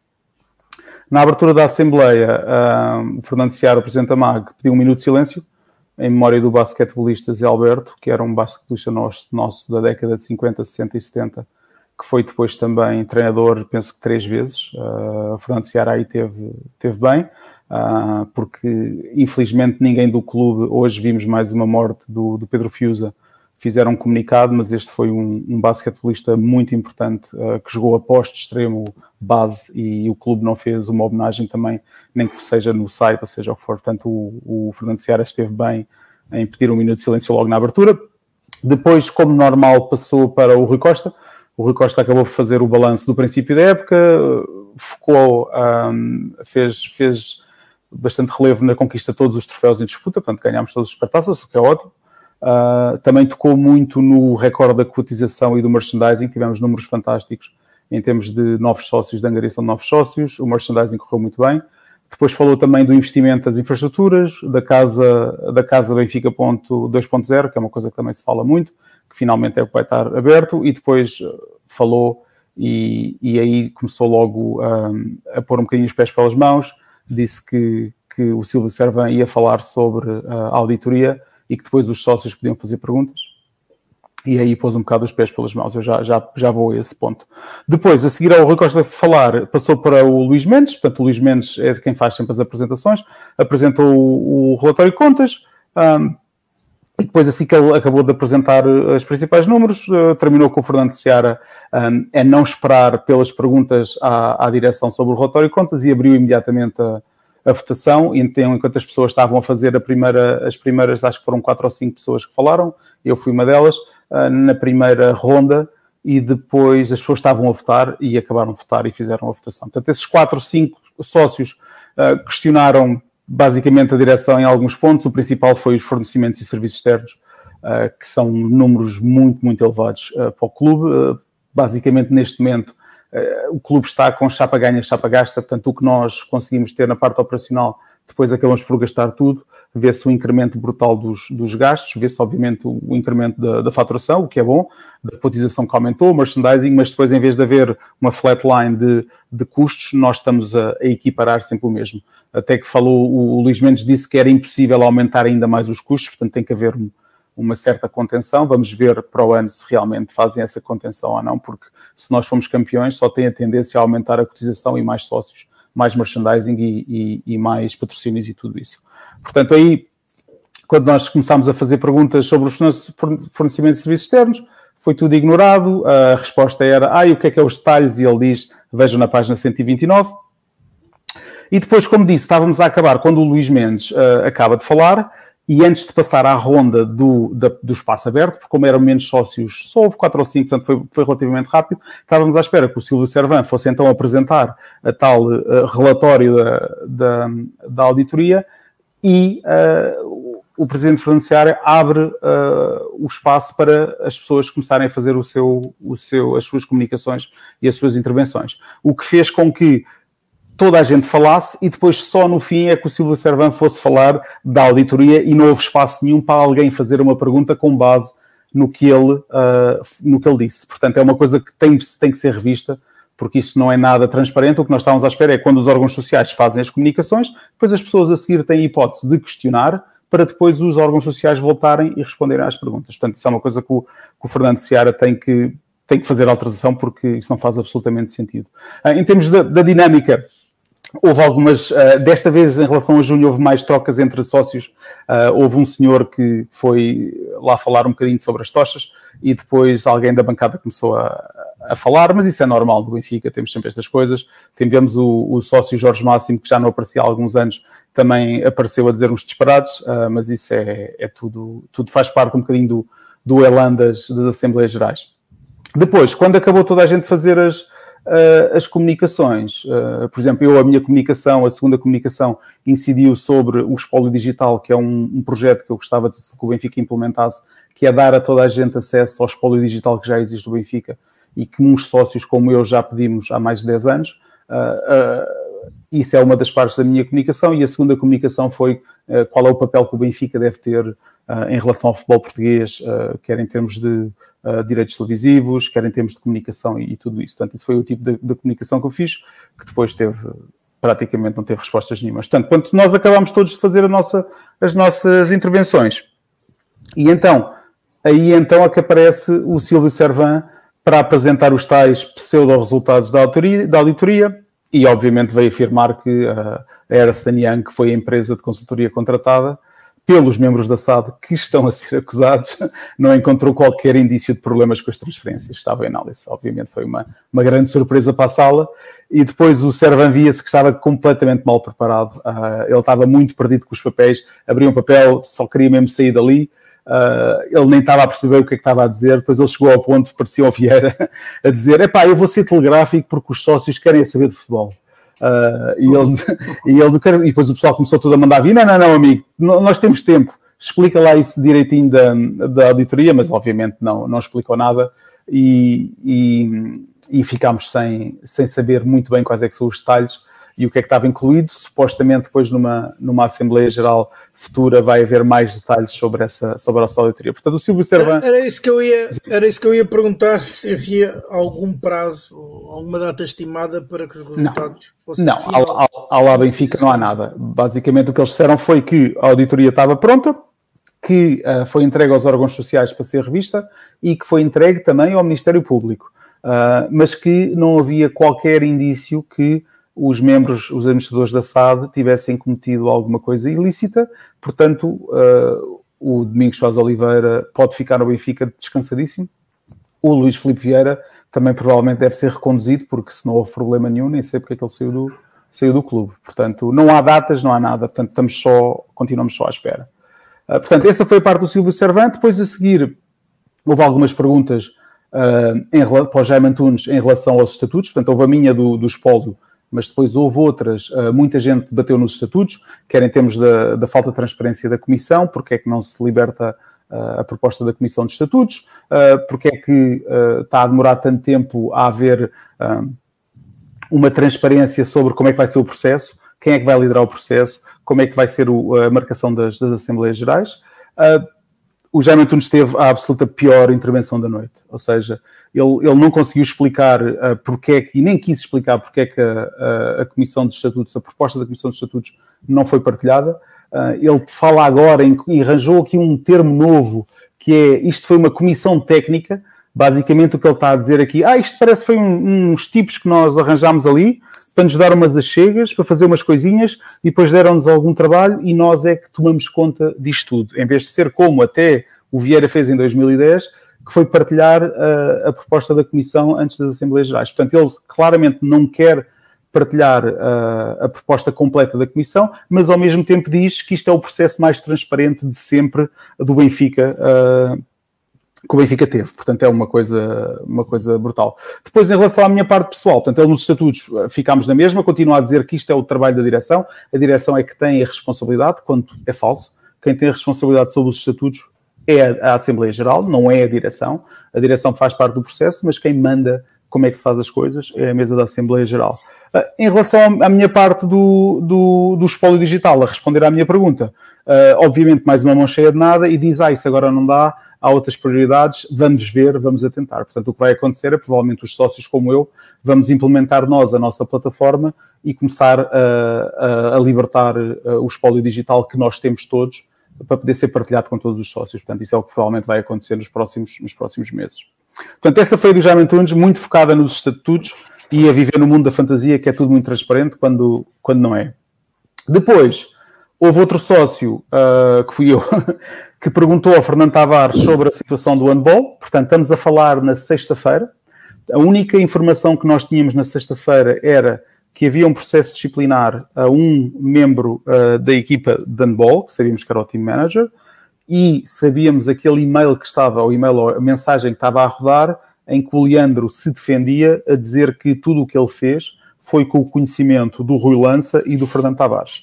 Portanto, eu aproveitei para fazer essa pergunta, se nos podia dar algum um, algum feedback em relação ao que é que está a passar no handball e o Fernando Tavares uh, não disse nada. Ou seja, basicamente disse que ah, isto é um processo que está no clube fechado, não podemos dizer nada e que esta secção de handball uh, está muito complicado porque há muitas lesões, é um campeonato difícil, adversários fortes, aquelas típicas desculpas, desculpas, desculpas. Portanto, em termos do processo em si do Leandro, não disse nada. Depois, hoje, uh, já vimos que no jornal A Bola uh, já meteram uh, já meteram-se a queimar o Leandro a dizer que ele tirava dinheiro para pagar de um lado e não sei o quê. Portanto, está aí uma confusão de todo o tamanho e já aparece coisas como o saco azul, depois o Benfica também já desmentiu, portanto temos aqui mais, um, mais uma coisa para, para animar, infelizmente, o, uh, o pessoal aqui em, em, casa. Pronto, depois passou, o Fernando Tavares falou disso, só falou da parte do handball e não falou mais, depois concluiu-se a AG com o Rui Costa a responder também algumas perguntas. Aí respondeu à minha primeira pergunta, que eu, uma das primeiras comunicações que fiz foi em relação às camisolas, que nós fazemos uns leilões que estamos com uns problemas a enviar as, as camisolas erradas para, o, para, os, para, os, sócios e para os adeptos. Ele respondeu do, do meu lado a dizer que ia, que ia resolver. E depois começou também com um bate-boca em relação aos bilhetes com algumas das pessoas da bancada. Um, infelizmente, o Rui Costa ainda não percebeu quando as pessoas se fazem queixas acerca dos bilhetes, que não é o número de bilhetes que estão disponíveis, mas sim a forma como nós uh, não conseguimos comprar os bilhetes porque a plataforma não funciona, um, e a segunda, não há transparência nenhuma para saber quantos bilhetes é que estão disponíveis. Portanto, quando alguém lhe pergunta e diz vocês têm que arranjar os bilhetes, ele vai sempre para a mesma conversa de ah, eu se tivesse 50 mil bilhetes eu punha-os todos à venda, mas os clubes têm poucos. Portanto, ele, ele não sei se ele não percebe ou se faz de parvo, ainda não consegui perceber o que é que ele faz isso. Uh, depois falou também, uh, uma das perguntas que foi feita uh, por mim e por outras pessoas foi em termos do, da comunicação do Benfica. como é que o, porque é que o Benfica estava sempre calado e porque é que o Pedro Pinto não falava, e ele taxativamente disse que o Pedro Pinto não fala porque ele não quer que o Pedro Pinto fale. Portanto, vem ordens do Rui Costa que a nossa abordagem estratégica em termos da comunicação, neste momento, é de silêncio.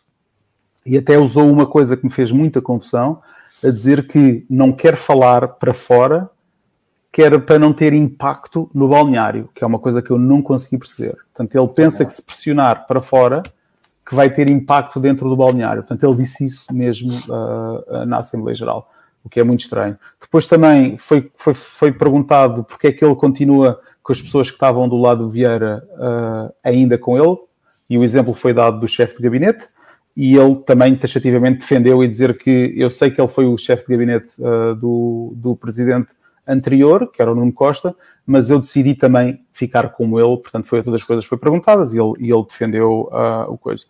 E depois acho que é isso, portanto, basicamente foi isso, foi uma, uma assembleia até curta, uh, como eu disse, tivemos para aí cinco pessoas a falar a primeira vez e acabou, começou às nove e acabou por volta da meia-noite e meia, portanto não foi uma, uma assembleia muito longa e, e pronto, e, e em, em, em resumo foi, foi basicamente isto.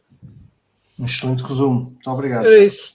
Era, era isso, agora ia-vos pedir um, um, comentário, Pedro Carlos, sem face ah, a, este, a este resumo bastante completo do Zé. Se querem, uh, se querem acrescentar alguma coisa ou dizer de vossa. Pá, muito rápido.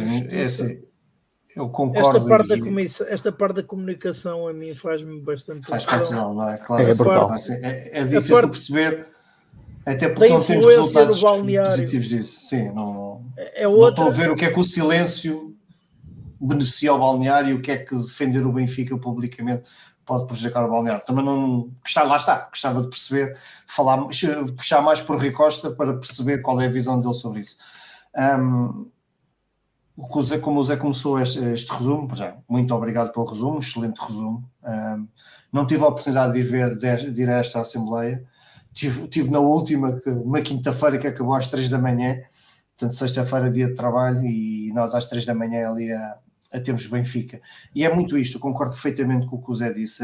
Nas Assembleias Gerais sente-se Benfica, independentemente de estarmos, como o Zé aqui, claramente é notório e com toda a razão, eu partilho 99% da, das causas do, do Zé, se não for mesmo 100%, e estamos, estou muito em desacordo com, com o que a direção faz, mas sente-se Benfica, nós estamos ali e é, é, é, benfiquismo puro de lado a lado, ali taco a taco com outros benfiquistas, mesmo que tenham outra, outras opiniões, é, é, viver o Benfica.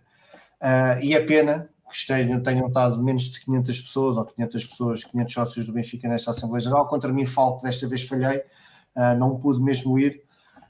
Um, mas sim, eu acho que o associativismo do Benfica tem que, tem que ser revisto, porque não, é difícil perceber como é que um clube tão grande e com tantos sócios uh, só tem 500, 500 no, numa Assembleia Geral.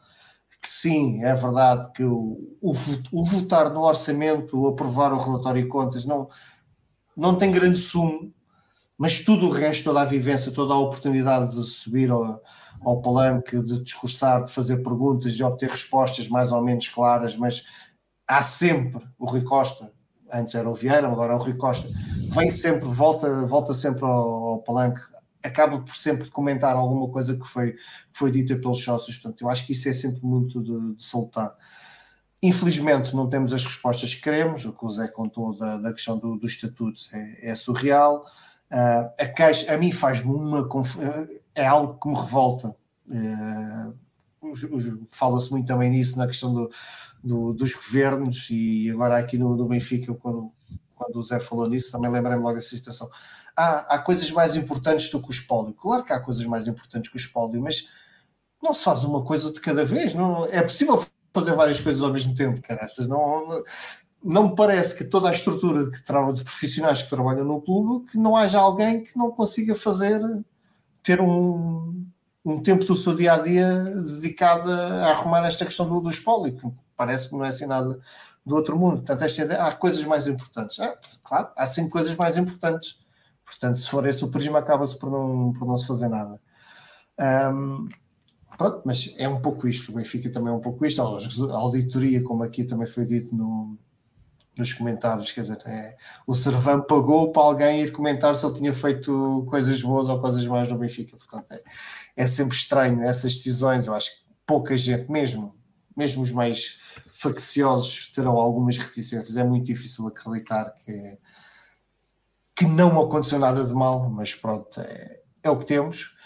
Esperemos que a questão do, dos estatutos seja mais transparente no futuro. Como o Zé disse muito bem, esta questão dos bilhetes também, eu concordo. A última vez que o Rui Costa falou foi exatamente isto. Falou na quantidade de bilhetes, quando nós, a nossa discussão não é quantidade de bilhetes. Nós sabemos que Portimão não nos pode disponibilizar 10 mil bilhetes, nós sabemos disso. Agora, os mil bilhetes que o Portimonense disponibiliza ao Benfica, nós gostávamos que houvesse mais transparência uh, na atribuição desses, de, desses mil bilhetes. E eu não estou aqui a discutir, ah, estes merecem, aqueles não merecem, não tem nada aqui bilhetes para aqueles. A, a minha discussão nem é essa, é só dizer: olha, estão 500 bilhetes já disponíveis para, o, para os sócios do Benfica e depois que o site funcione como deve ser, que também essa é outras queixas. Mas pronto, Zé, muito obrigado, não só por ter estado presente, teres feito valer o teu benfiquismo e a tua presença, que foi muito elogiada, já, já tu disse, digo aqui agora, quando pedi resumos da, da, da, da AG, logo a primeira coisa que me disseram é que o Zé tinha tido uma prestação muito boa, uh, e obrigado por este resumo bastante, bastante completo, porque quem não esteve, teve agora a oportunidade de perceber o que é que se passou. Carlos, foi como, como se lá estivéssemos, não é? Este, é, basicamente. este uh, resumo do Zé. Sim, o resumo do Zé é extremamente completo. Um, e para não estar a, a repetir-me e a repetir o que, o que outros já disseram, uh, só reforçar uh, dois ou três pontos de preocupação uh, que, que passam, acabam por passar a ideia que por mais que se diga que, que algumas coisas mudam, há muita coisa que se mantém na mesma. desde logo a questão da, da comunicação que, que não fala, não é? Que não, representa, uh, não, não temos uma voz ativa do, do clube na, em função do que, do que vão sendo os acontecimentos, que seja condutora da narrativa, portanto, uh, muito raramente, porque o normal é o silêncio, uh, fazemos um ou outro curto comunicado reativo em relação a uma outra situação esporádica, mas não, não conduzimos a comunicação o caso que, que, o, que o Zé tão bem explicou uh, de uma, da auditoria que, sem grande surpresa, não encontrou matéria relevante, não é? Uh, e bastava perceber quem foi o elenco contratado para fazer a auditoria e por quem. Portanto, não, sem surpresa, não encontrou nada. Uh, o, o, silêncio relativamente à questão da proposta dos estatutos. A outra afirmação que Rui Costa terá feito, que foi creio eu, a única coisa que o, que o Zé não referiu, mas que segundo li, Rui Costa terá feito, terá reafirmado mais uma vez a tal situação de que o Benfica não cumprirá com a lei da centralização dos direitos esportivos se for prejudicial ao clube. Estou sinceramente para ver como, das duas uma, como é que não será prejudicial ao clube ou caso seja e se confirma a sua entrada em vigor, como é que o Benfica uh, se vai uh, escusar de a cumprir. Uh, e portanto, um, está tudo na mesma em relação a, esse, a esses temas quentes, mas que não me espanta, não me espanta, sinceramente, porque, porque o elenco Uh, tem muito tem muito do elenco anterior, uh, tal como esta a saída de Soares Oliveira que nunca mais nunca mais acontece uh, e portanto isto acaba por ser um bocadinho o retrato fiel de algumas das coisas que acontecem no nosso futebol e que se viu agora com, a, com, a, com o apoio explícito uh, à recandidatura de um certo e determinado elemento uh, à liderança da Liga, que é uh, de pouco adianta dizer que as coisas estão mal, se depois, quando chega a hora de, de, de, poder efetivamente fazer diferente e dar um passo em frente, se apoia aos mesmos e se mantém tudo na mesma. Portanto, infelizmente para mim, há alguns aspectos de, desta, desta falta de transparência que tem, que tem uh, norteado alguns dos, alguns dos aspectos do, do Benfica, uh, mantém-se na mesma. Uh, e houve um comentário muito, muito importante aqui que, que, já passou por alguém, que não, não, o Rui não pôs aqui o destaque, mas que é isto é tudo muito bonito, enquanto, bem ou mal, com o percalço, o Benfica continua a ganhar. Uh, porque claro. tudo passa quando a bola entra mas se, se a bola de repente começa a bater na trave, uh, não sei como é que será em relação a, todo, a todas estas estratégias de silêncio e de auditorias contratadas para ser juiz em causa própria, etc. Eh, portanto, eh, infelizmente a Assembleia não encerrou surpresas uh, e, o, e, este excelente resumo que o Zé fez um, só veio confirmar que há muita coisa, demasiada coisa que se mantém na mesma uh, e, portanto, uh, é o que é e se calhar também por isso, já agora, e eu sou, sou das pessoas que, por questões profissionais, muito dificilmente consigo ir a assembleias enquanto elas continuarem a ser ao dia de semana. Uh, mas se calhar também por isto, uh, não só por serem ao dia de semana, mas se calhar também por isto é que só estão lá 500 pessoas.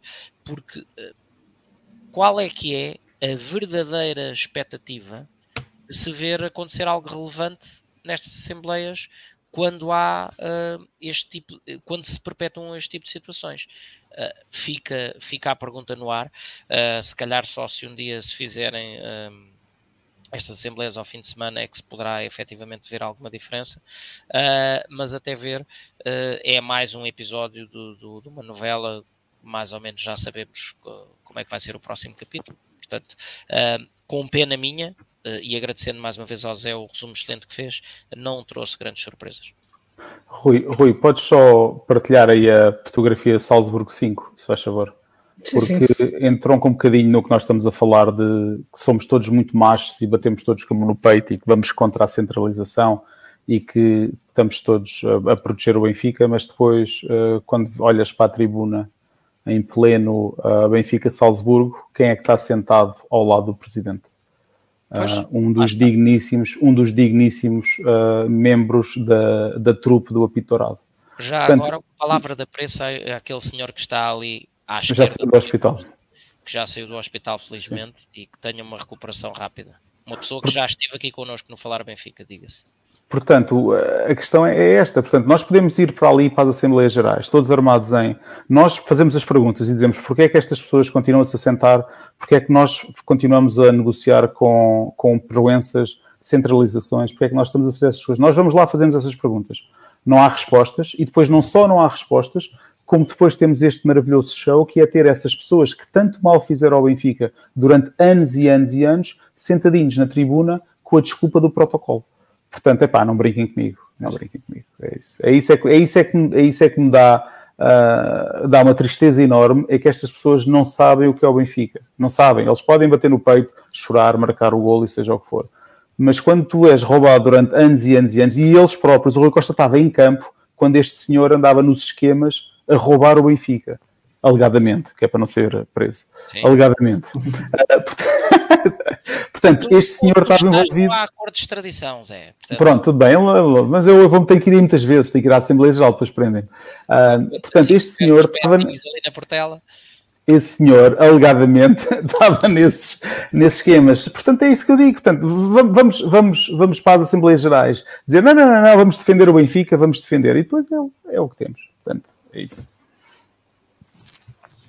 Ora, é isso, é o que temos. Ora bem para o mal. E agora perguntava a quem, a quem direito ou a quem puder responder que balanço pode fazer das modalidades durante este período em que não tivemos falar Benfica.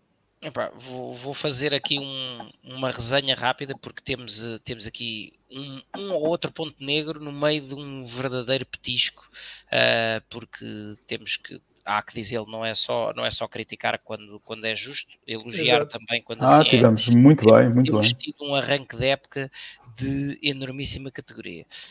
Um, indo aqui a um, a um, começar por uma coisa má que é para ir de baixo para cima uh, depois da, da brilhante vitória na, na supertaça uh, de, de, futsal masculino uh, na jornada 2 da liga um sur, uma surpreendente derrota com o Caxinas por 3-2 depois de estar a ganhar de, por 2-0 com dois gols de escala até a 3 minutos do fim Benfica foi estranhamente surpreendido nos últimos três minutos do jogo uh, e atrasou-se assim na corrida, somando uma, uma inesperada derrota. Mas depois disto, vamos a coisas boas, começando pelo basquete masculino. Uh, vitória na Supertaça por 93-75 contra o Imortal, a conquista da 15ª Supertaça e a manutenção do pleno de Supertaças disputadas esta época até à data quando, quando este jogo de basquete tinha acontecido. Uh, a seguir, uh, foco virado para a qualificação para uh, a, a, Taça dos, uh, dos, Campeões. Grupo 1, o Benfica pura e simplesmente atropelou o TSU Tbilisi por 122-62, um, um atropelamento num jogo completamente sem história, com o Tony Douglas com 19 pontos, o melhor marcador. Agora é vencer o AEK de Larnaca, se não me falha a memória, é já hoje, porque já passa da meia-noite. Um, no futsal feminino, também a supertaça, vitória sobre o Nuno Álvares por 4-2, a oitava supertaça da secção sétima consecutiva. Uh, Vira-se o foco para o hockey masculino. Primeiro, a Elite Cup, vitória na final contra o Sporting por 4 a 3, a primeira vitória nesta competição desde que ela assume eh, formato oficial. E logo a seguir, foco em mais uma supertaça.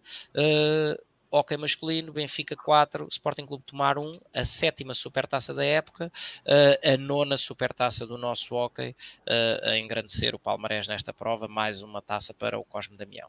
Uh, passando para o basquete feminino, taça Vitor Hugo, na, na, final, Benfica 66, Gdessa 64, um jogo renhido, mas a terceira vitória consecutiva do Benfica uh, nesta prova. Já no handball feminino, uh, também a Supertaça, Benfica 36, Madeira Sá 33, uma vitória conseguida apenas no prolongamento, mas que correspondeu à quarta Supertaça da modalidade. Uh, já na Liga, a recepção e vitória sem espinhas contra os gilianos por 44-26.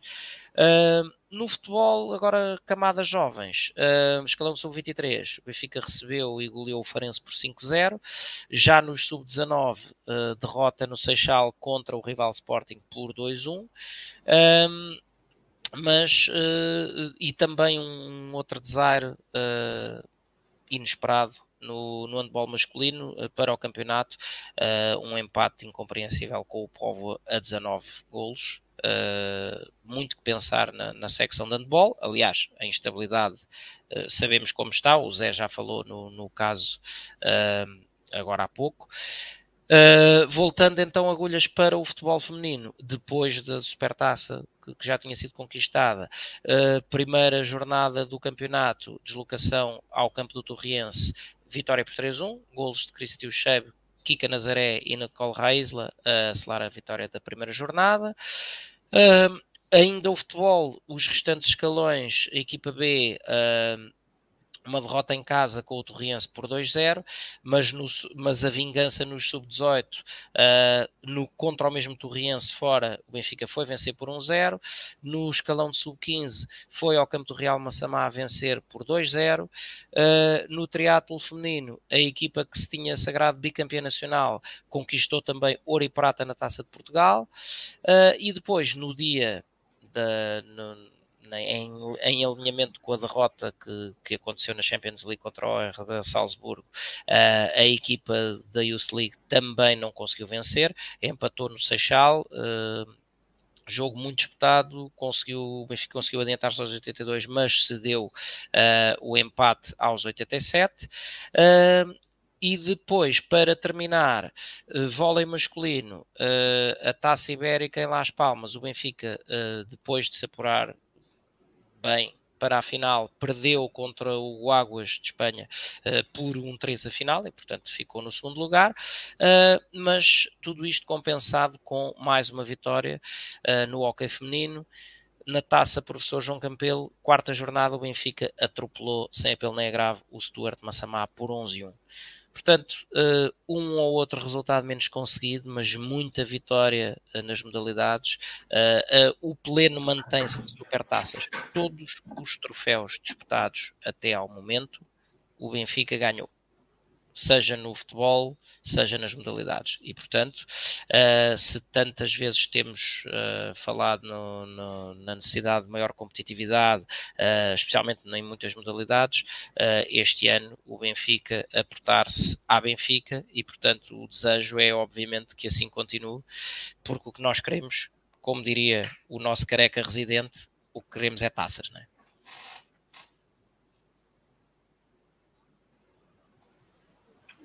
Ok, consegui tirar um mute disto.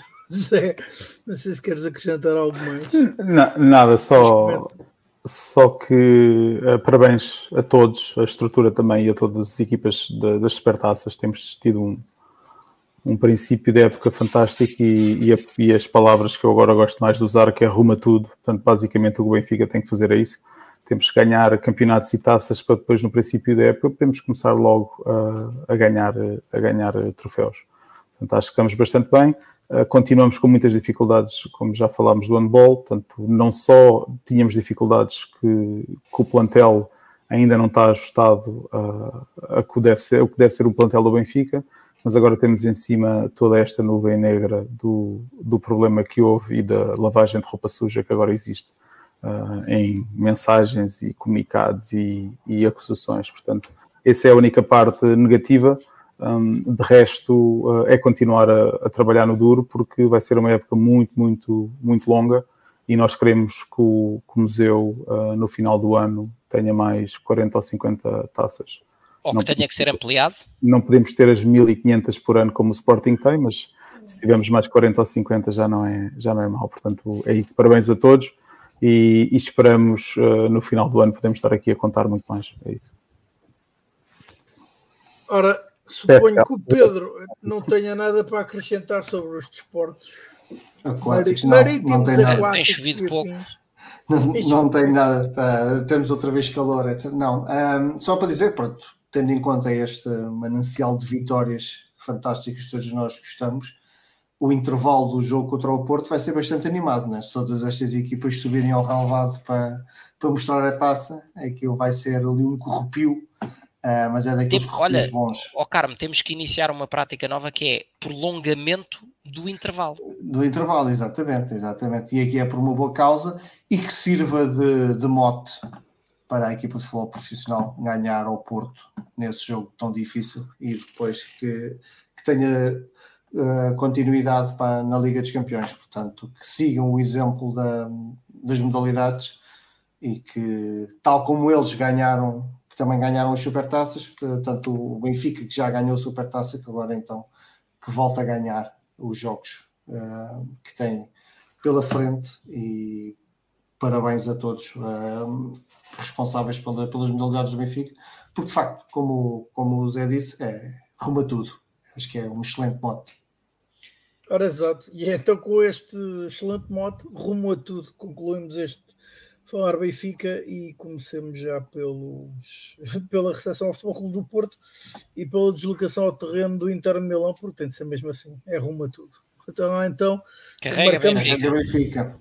Marcamos, Benfica. Encontro, marcamos encontro convosco na uh, quarta-feira, portanto, terça, à, ou melhor, ainda não sabemos bem se, se, se vamos falar os elementos do painel deste Falar Benfica, se faremos então o próximo Falar Benfica assim que for concluída a partida em San Siro, é, onde lembramos, onde lembramos os adeptos do Benfica não poderão marcar presença uh, devido à imposição da UEFA. Com, com, bilhetes, com bilhetes vendidos pelo Benfica, mas podem comprar bilhetes diretamente com o Inter, não se esqueçam. Pois, pois exatamente. Um, mas se calhar então talvez um, marcamos presença logo que se conclua a partida em San Siro, portanto, em meu nome, em nome do Carlos, do Pedro, hoje também do Zé e certamente também do Tiago, eh, despedimos-nos com as saudações benfiquistas, marcando o encontro convosco então para a próxima semana. Vencer o Porto.